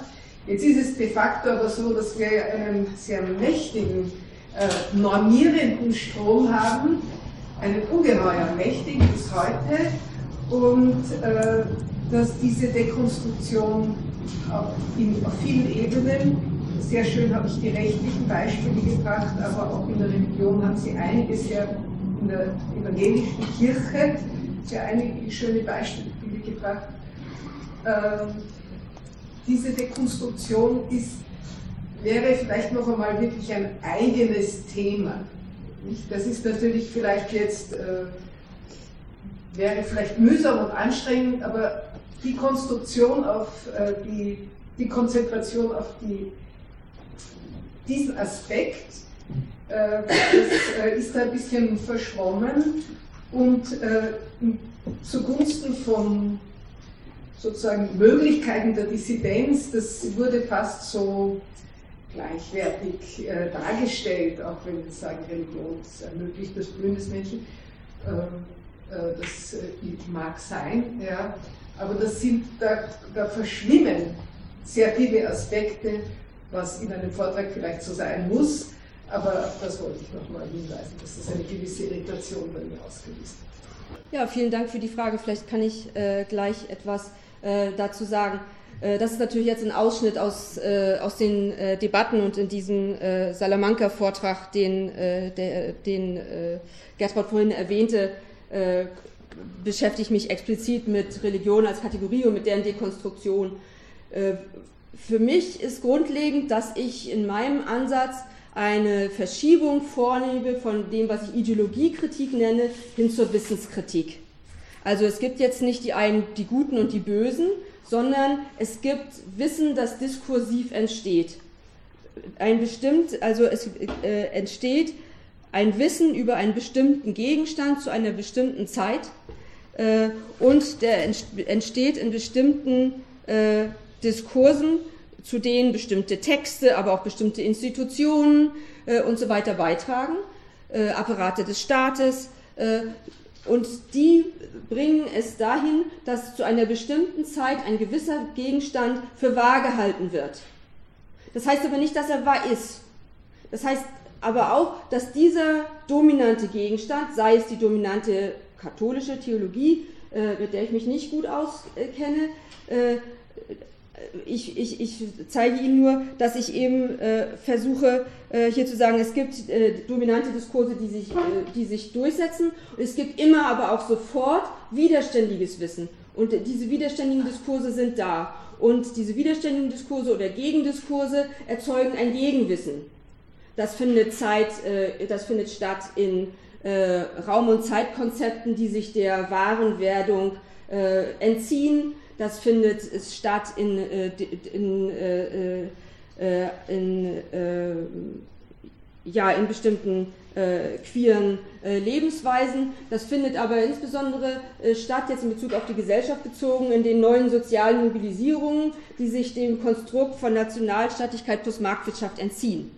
So, das Ganze äh, ist politologisch an der Ecke gesprochen und das zählt aber genauso auch für die Theologie. Also was ich mir eben wünsche, auch für die feministische Theologie, dass sie von der Ideologiekritik wegrückt, tatsächlich zu einer Wissenskritik und epistemologisch argumentiert. Dann gibt es nämlich nicht wahr oder falsch, sondern gibt es nur äh, bestimmte Perspektiven, wo sich das eine durchsetzt und das andere noch widerständig ist und hoffentlich dann äh, sich gegen das andere auch durchsetzen kann und es schaffen kann, bestimmte eigene Aspekte zur Sprache zu bringen. Wenn die dann aber da sind, dann äh, ist sozusagen, soll man das nicht mit so einem veralteten Wahrheitsanspruch belegen, sondern da muss man wissen, das ist eine Perspektive, die ich zu einer bestimmten Zeit äh, unter bestimmten Bedingungen sage, die ich auch transparent machen muss, äh, die ich aber auch wieder verändern muss, wenn ich neue Sachen verstehe. Und wichtig ist mir, dass wir neues Wissen erzeugen, dass wir also diese Gegendiskurse unterstützen, die sind ja da. Und dass wir sozusagen, äh, was wir ja hier auch machen können, äh, in den, Akti äh, in den äh, universitären Kontexten, aber eben auch in den aktivistischen Kontexten. Dort entsteht neues Wissen von Gemeinschaftlichkeit, dort entstehen Gästen von Solidarität. Und die sozusagen zu unter, äh, unterstützen, das äh, finde ich wichtig. Und ähm, ja, ich weiß nicht, ob das, äh, ob das schon äh, Ihnen etwas hilft. Es können ja sonst noch andere anknüpfen und vielleicht dann nochmal nachfragen. Bitte, ja, Max Bregler. Daran anschließen. Also eben, Sie, Sie sagen es ja selbst, sozusagen, Sie geben den Wahrheitsbegriff auf. Äh, kann man sozusagen Theologie ohne einen Wahrheitsbegriff betreiben? Beziehungsweise kann man, wenn man so denkt, äh, überhaupt noch Geltungsansprüche oder nur Machtansprüche? Ich glaube nicht, dass es man mehr äh, unter postkolonialen Bedingungen von dem Wahrheitsanspruch sprechen kann. Denn den Sie eben als den Wahrheitsanspruch bezeichnet haben, ist der universalistische, westliche, weiße, männliche, patriarchale Wahrheitsanspruch. Das heißt, äh, äh, wir und äh, das, was wir sozusagen theologisch von Gott sagen können, sind ja auch das ist wichtig, dass wir etwas sagen, aber das sind ja auch immer Aussagen, die wir mit unseren menschlichen Perspektiven über bestimmte Aussagen treffen. Das ist immer etwas, äh, was wir interpretieren. Und insofern kommt dort immer Macht und Wissen hinein. Welche Interpretationen setzen sich durch? Nehmen Sie doch schon alleine den Kanon, das äh, äh, äh, wissen Sie ja genauso gut wie ich. Welche Schriften sind sozusagen äh, in, äh, in, das, in das erste und zweite Testament aufgenommen worden? Äh, und welche nicht. Äh, wir haben jetzt ja gerade eine ganz große Aufnahme von äh, Ansehen von Schriften, die im Umfeld entstanden sind. Ja, das waren bestimmte historische Kontexte, äh, unter denen bestimmte Schriften ausgewählt wurden und andere nicht. Äh, und, und so weiter und so weiter, das könnten wir fortführen. Und es besetzen sich bestimmte Theologien unter bestimmten Bedingungen durch und andere werden marginalisiert. Postkoloniale Theologien reklamieren jetzt, dass sie auch gehört werden wollen. und äh, deswegen sage ich nicht, dass wir keine Aussagen treffen wollen. Also ich würde, äh, äh, ich würde nicht äh, das Argument, was so häufig postmodernen Aussagen vorgeworfen wird, sie seien äh, beliebig und würden keine Aussagen treffen. Nein, wir müssen wahrhaftig versuchen, die besten, zu der Zeit äh, angemessensten Aussagen zu treffen. Aber wir müssen wissen, dass ich sie mit meiner menschlichen Vorläufigkeit benenne. Ja, und insofern äh, hat sozusagen dieser, dieser westliche Wahrheitsanspruch, der auch gerade in der Theologie natürlich äh, äh, patriarchal äh, äh, stark vorgetragen war, dazu geführt, dass wir eine Interpretation äh, der Texte hatten, die einerseits das Dritte Reich unterstützt haben, die auch den Kolonialismus unterstützt haben.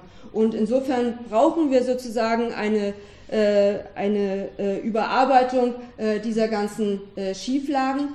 Und äh, ich finde schon, dass wir uns von den äh, postkolonialen Ansätzen hier inspirieren lassen können äh, und natürlich von feministischen Aussagen, die aus der feministischen Perspektive oder aus einer Gender-Perspektive einklagen, äh, diese Texte anders zu lesen. Aber gerade die postkoloniale Kritik spricht jetzt eben auch die Menschen an, die zum Beispiel äh, Genderforschung betreiben und eigentlich schon sich als säkularisiert verstehen, weil sie sagen, das, was die Theologie macht, ist ja nur patriarchal, das ist ja unerträglich weil die nämlich sagen, hört mal hin, äh, wir lesen äh, diese Texte so oder wir nehmen diese Praktiken so, dass wir feststellen, äh, dass, sie, dass dort für uns Neues nicht nur Überlebenswissen entsteht, sondern das, was menschlich als menschliches Blühen bezeichnet wird, gelingendes Leben ermöglicht wird durch Aspekte dieser religiösen Theorien und Praxen.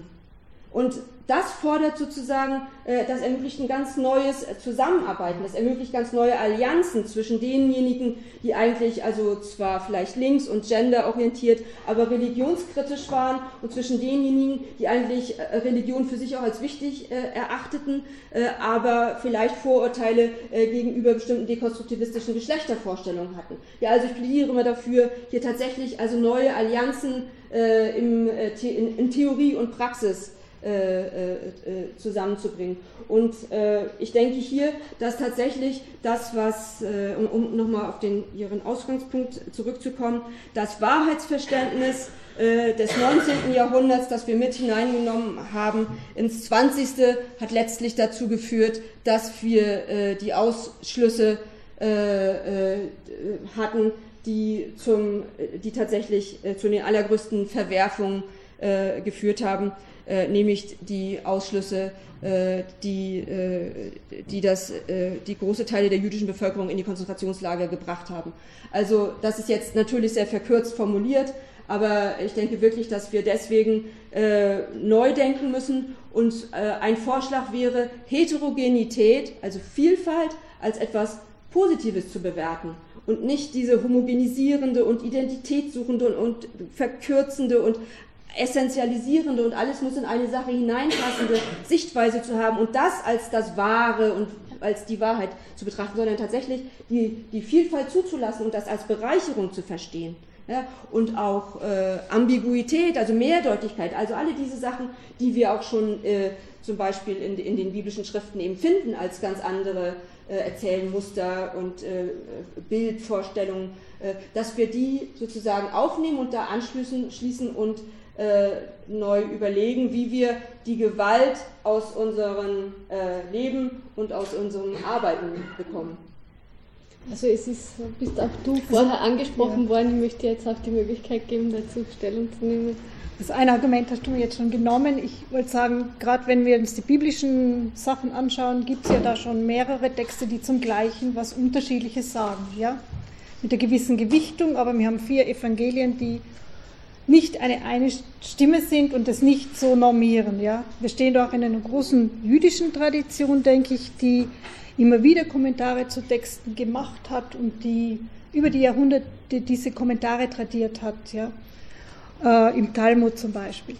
Äh, zum Wahrheitsbegriff noch, ich denke, es ist immer auch ein Sprachspiel, ja, und in welchem Sprachspiel Spiel begeben wir uns. Die Theologie hat ein eigenes, bestimmte theologische Schulen haben ein eigenes Sprachspiel. Ich bin keine Verfechterin einer Wahrheit, die für jetzt und für immer gilt, sondern sie ist situiert in einem Kontext und dann müssen wir uns anschauen, was bedeutet das, wovon reden wir überhaupt, geht es um Macht, geht es um Privilegien, geht es um äh, die innerste Stimme eines Menschen, die, die Identität in dem Sinn als Selbstkonzept oder, oder worum geht es da, ja? Äh, so, ich finde es ein bisschen zu pauschal, immer sagen, ja, die Theologie oder die Kirche hat ein Wahrheitskonzept. Natürlich haben bestimmte Vertreter ein Wahrheitskonzept, das ist oft auch sehr umfassend, das hast du auch schon sehr gut beschrieben, aber es ist immer auch in einem bestimmten Kontext situiert und denke auch diese Übersetzung von verschiedenen wissenschaftlichen oder verschiedenen Wissenssträngen in andere hinüber, das ist nicht so einfach. Alle, die ja interdisziplinär oder transdisziplinär arbeiten, auch in der Geschlechterforschung, merken das ja. Wir haben unsere eigenen Worte, Wortfelder, Bedeutungen, die nahe sind oder fern, die auch was bedeuten, emotional auch. Und äh, ja, die zu übersetzen ist nicht so leicht. Und Wahrheit ist so eines dieser Fragen, die da schwierig zum Übersetzen sind, finde ich jetzt.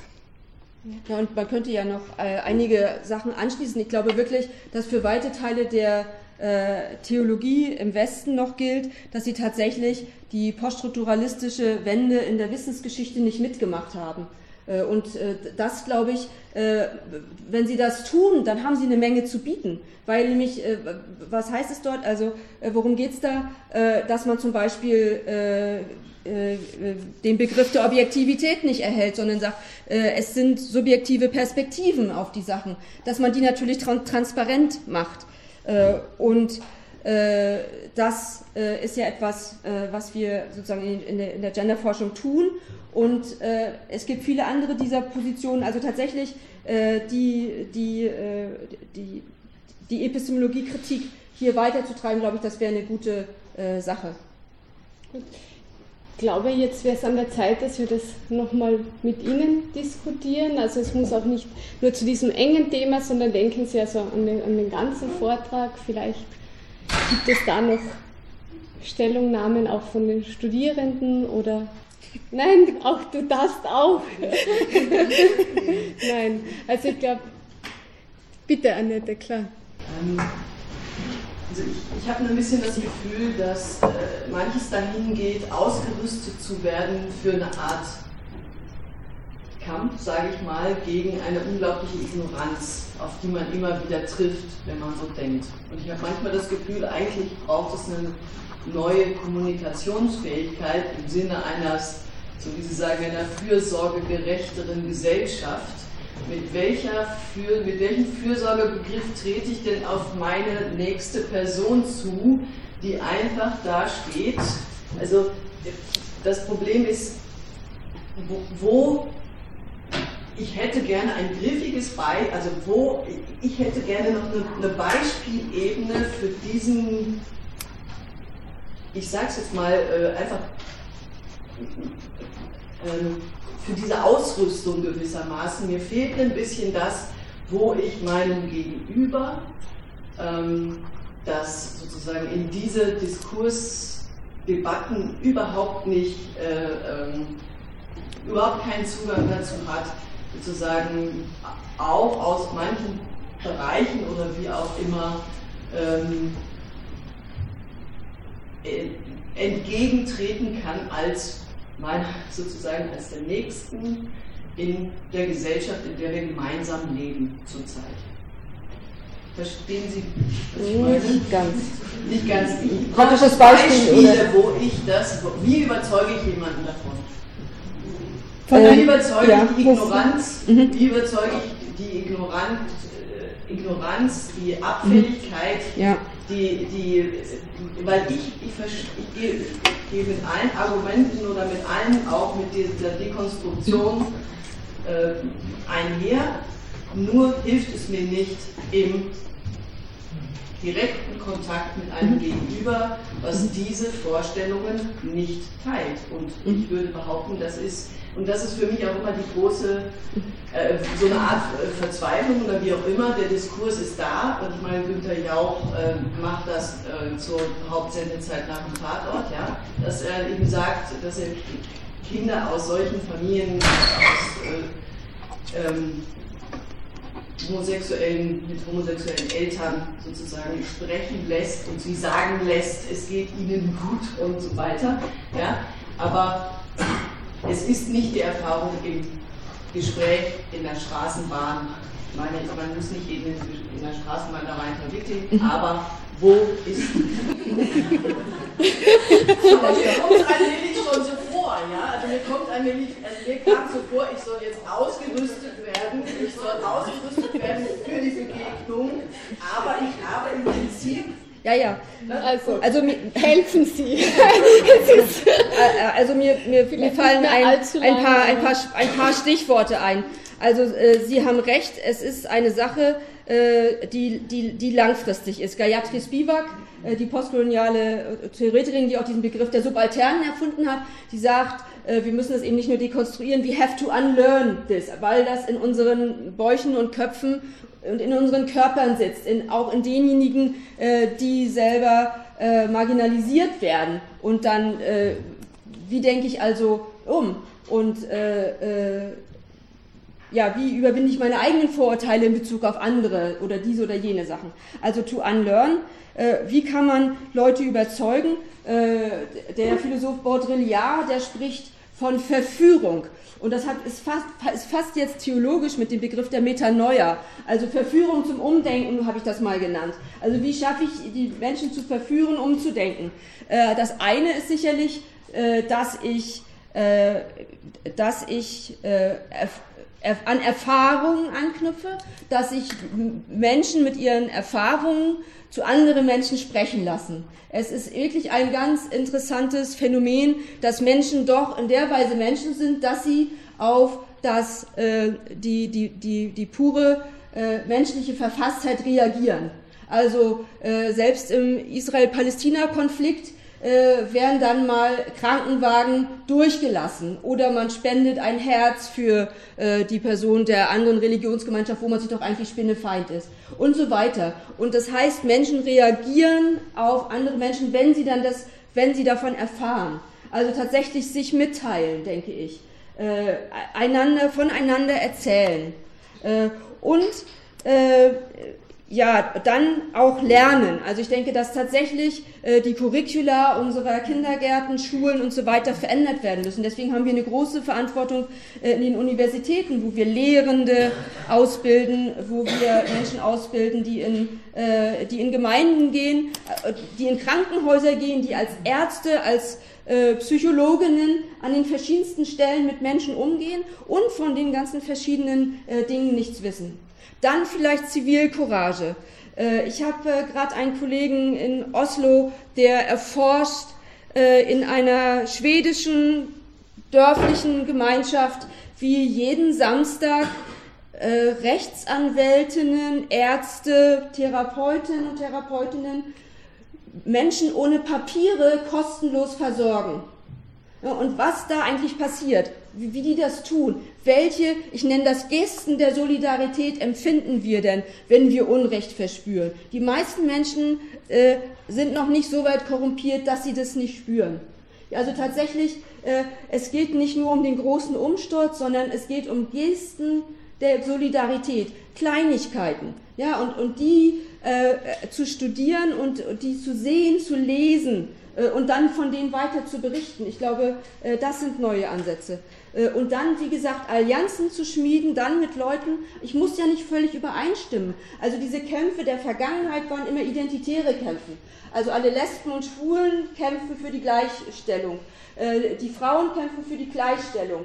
Äh, die Schwarzen kämpfen für die Gleichstellung und die Abschaffung des Rassismus. Das ist auch alles richtig, aber es schreibt die Marginalisierung wieder fest.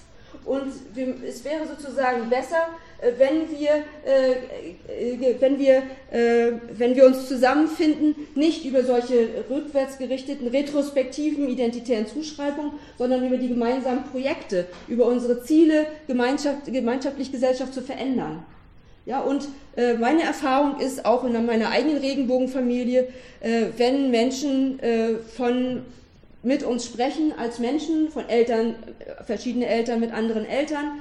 Äh, wir haben uns heute auch über unsere Kinder unterhalten, Gertraud. Äh, wir kommen aus verschiedensten äh, Konfessionen, aus verschiedenen Ländern, wir kommen aus verschiedenen ähm, ja, Lebenswelten. Und dann hat man trotzdem was, worüber man, wo man Anteil nimmt. Ja, und ich glaube, dieses Moment ist einfach ein menschliches Moment. Es ist da und das sollten wir nicht unterschätzen. Gut, also wir haben noch wenige Minuten. Ich bitte die auch zu nutzen. Gibt es noch mehrere Wortmeldungen, die ich zusammenfasse? Also melden Sie sich bitte jetzt mal, ich habe Sie schon gesehen, ja? Gibt es sonst, nur damit ich äh, weiß, wie viel, wann ich jetzt bremsen muss, den Redefluss? Gut, also es ist noch nicht aller Tage Abend. Ähm, bitte, dann haben Sie noch die Möglichkeit. Ähm, vielleicht nur ganz kurze Anmerkungen, gerade zum Schluss gesagt haben, in die Geste der Solidarität oder das, dass man einfach äh, in dem, man, braucht nicht verzweifeln, man muss nicht immer gleich die ganze Welt ändern, sondern dass man wirklich in seinem Umfeld praktisch mit der, also dass man direkt da arbeitet immer im, sozusagen den Mund aufmacht, wenn es an der Zeit ist oder halt äh, einfach was sagt und es einfach lebt und dann dann gibt es eigentlich ganz äh, viel ähm, positive Rückmeldungen. Das unterschätzt man oft, wie viel Positives da eigentlich zurückkommt. Also ich bin jetzt weder Sozialwissenschaftlerin oder sonst was, also das ist nur eine Erfahrung. Und es hat sich jetzt gerade in Innsbruck vor zwei oder drei Wochen eine kleine Gruppe gegründet von Frauen äh, oder von Lesben, die gern als Liebe im Kinderwunsch äh, reden und, und wie, man, wie man das handhaben kann in der Gesellschaft, wie man Möglichkeiten hat und wie man, wie man das erlebt. Und allein, also nur die, diese, die, Gründung dieser Gruppe und was da passiert, äh, dass, man, dass man eben diese Solidarität erfährt und dass man sieht, dass man eigentlich auch als, als kleinere Gruppe, wenn man sich nur informiert und, und im direkten Umfeld was äh, versucht zu bewegen, was, was da eigentlich passiert, das ist ganz, ganz wichtig eigentlich, weil ich natürlich äh, passiert viel von oben oder kommt viel Macht von oben, aber die, die Macht, die vielleicht Frist was ändert, kommt sozusagen immer, also meiner Ansicht nach, von unten sozusagen. Also in diesen, in diesen Gruppen oder in diesen Menschen, die einfach so leben, egal ob es eigentlich das Recht oder die, die zulässt oder nicht. Also die, die Realität ist, also das ist ja immer trotzdem da, das wird sowieso schon gelebt, oder? Und äh, der Rest muss ja praktisch angepasst werden und das passiert im Moment relativ viel. Und das passiert manchmal mehr und manchmal weniger und dann ist es mühsamer und weniger mühsam, aber ja, also wenn man da noch in seinem Unterricht drüber tut es eigentlich schon sehr viel gewonnen. Und es gibt jetzt so Vorlesungen. ja, natürlich, ja. Gut, vielleicht. Nur als ganz kurzes Kommentar, ja. Gut, bevor es da jetzt noch eine Replik, ich glaube, wir können das dann zusammenfassen, falls es noch eine Frage gibt mit dieser. Wir haben noch zwei Minuten. Vielleicht nutzen wir das bis zum Ende, das gerade so spannend ist. Vielleicht kann ich da. Dann genau, noch, sonst würde ich äh, ja sagen, noch, Abschluss noch, der Blick vielleicht noch von beiden und dann schließen wir das. Möchtest du was sagen, Gertrud? Du musst nicht, wenn du willst. Ja. also zum einen bin ich auch dankbar dafür, dass es diese Gender Lectures gibt. Zum anderen noch ein kleiner Zusatz zu deinem. Äh, der Humor ist vielleicht auch nicht zu unterschätzen, ja. Dass man das Ganze auch nicht immer mit einem Tod ernst angeht, sondern vielleicht auch mit Humor. Mir ist nur eingefallen, so wie Janette gefragt hat, ja, was kann da helfen? Also bei, meiner Femin also bei meinem feministisch werden war ein Buch, das ich geschenkt bekommen habe, sehr wichtig und hat mir auch sehr zum Lachen gegeben. Das war von Gerhard Brandenberg, die Töchter Egalias, wo so die Welt verkehrt dargestellt wird, wo die Männer dann um die Emanzipation kämpfen gegen die über der übermächtigen Frauenmacht. Das ist sehr viel veranschaulicht von dem, was an Machtstrukturen da ist und wie sie vielleicht ganz anders sein könnten. Und sowas, uns darüber auch auszutauschen, über diese Visionen und über das vielleicht, wie könnte es ganz anders sein, dass das hilft uns auch, ja. Auch Empathie zu empfinden mit Menschen, die die man so in ein ganz anderes Eck manchmal schiebt, die aber vielleicht ganz ähnliche Interessen und, und vielleicht auch Gemeinsamkeiten haben, über die man sich sehr gut austauschen kann und von dem dann auch Ermächtigung ausgehen kann auf der kleinen Ebene, was nicht heißen soll, dass es nicht auch Strukturveränderungen braucht und Strukturveränderungen was langfristiges sind, ja, mit viel Taktik, mit viel Geduld und so weiter. Danke. Ja, ganz kurz vielleicht. Ja, ich würde vielleicht zum Abschluss nochmal an den äh, Kommentar der Kommilitonin äh, anknüpfen, die, glaube ich, einen sehr wichtigen äh, Punkt erwähnt hat, nämlich den der Zivilcourage.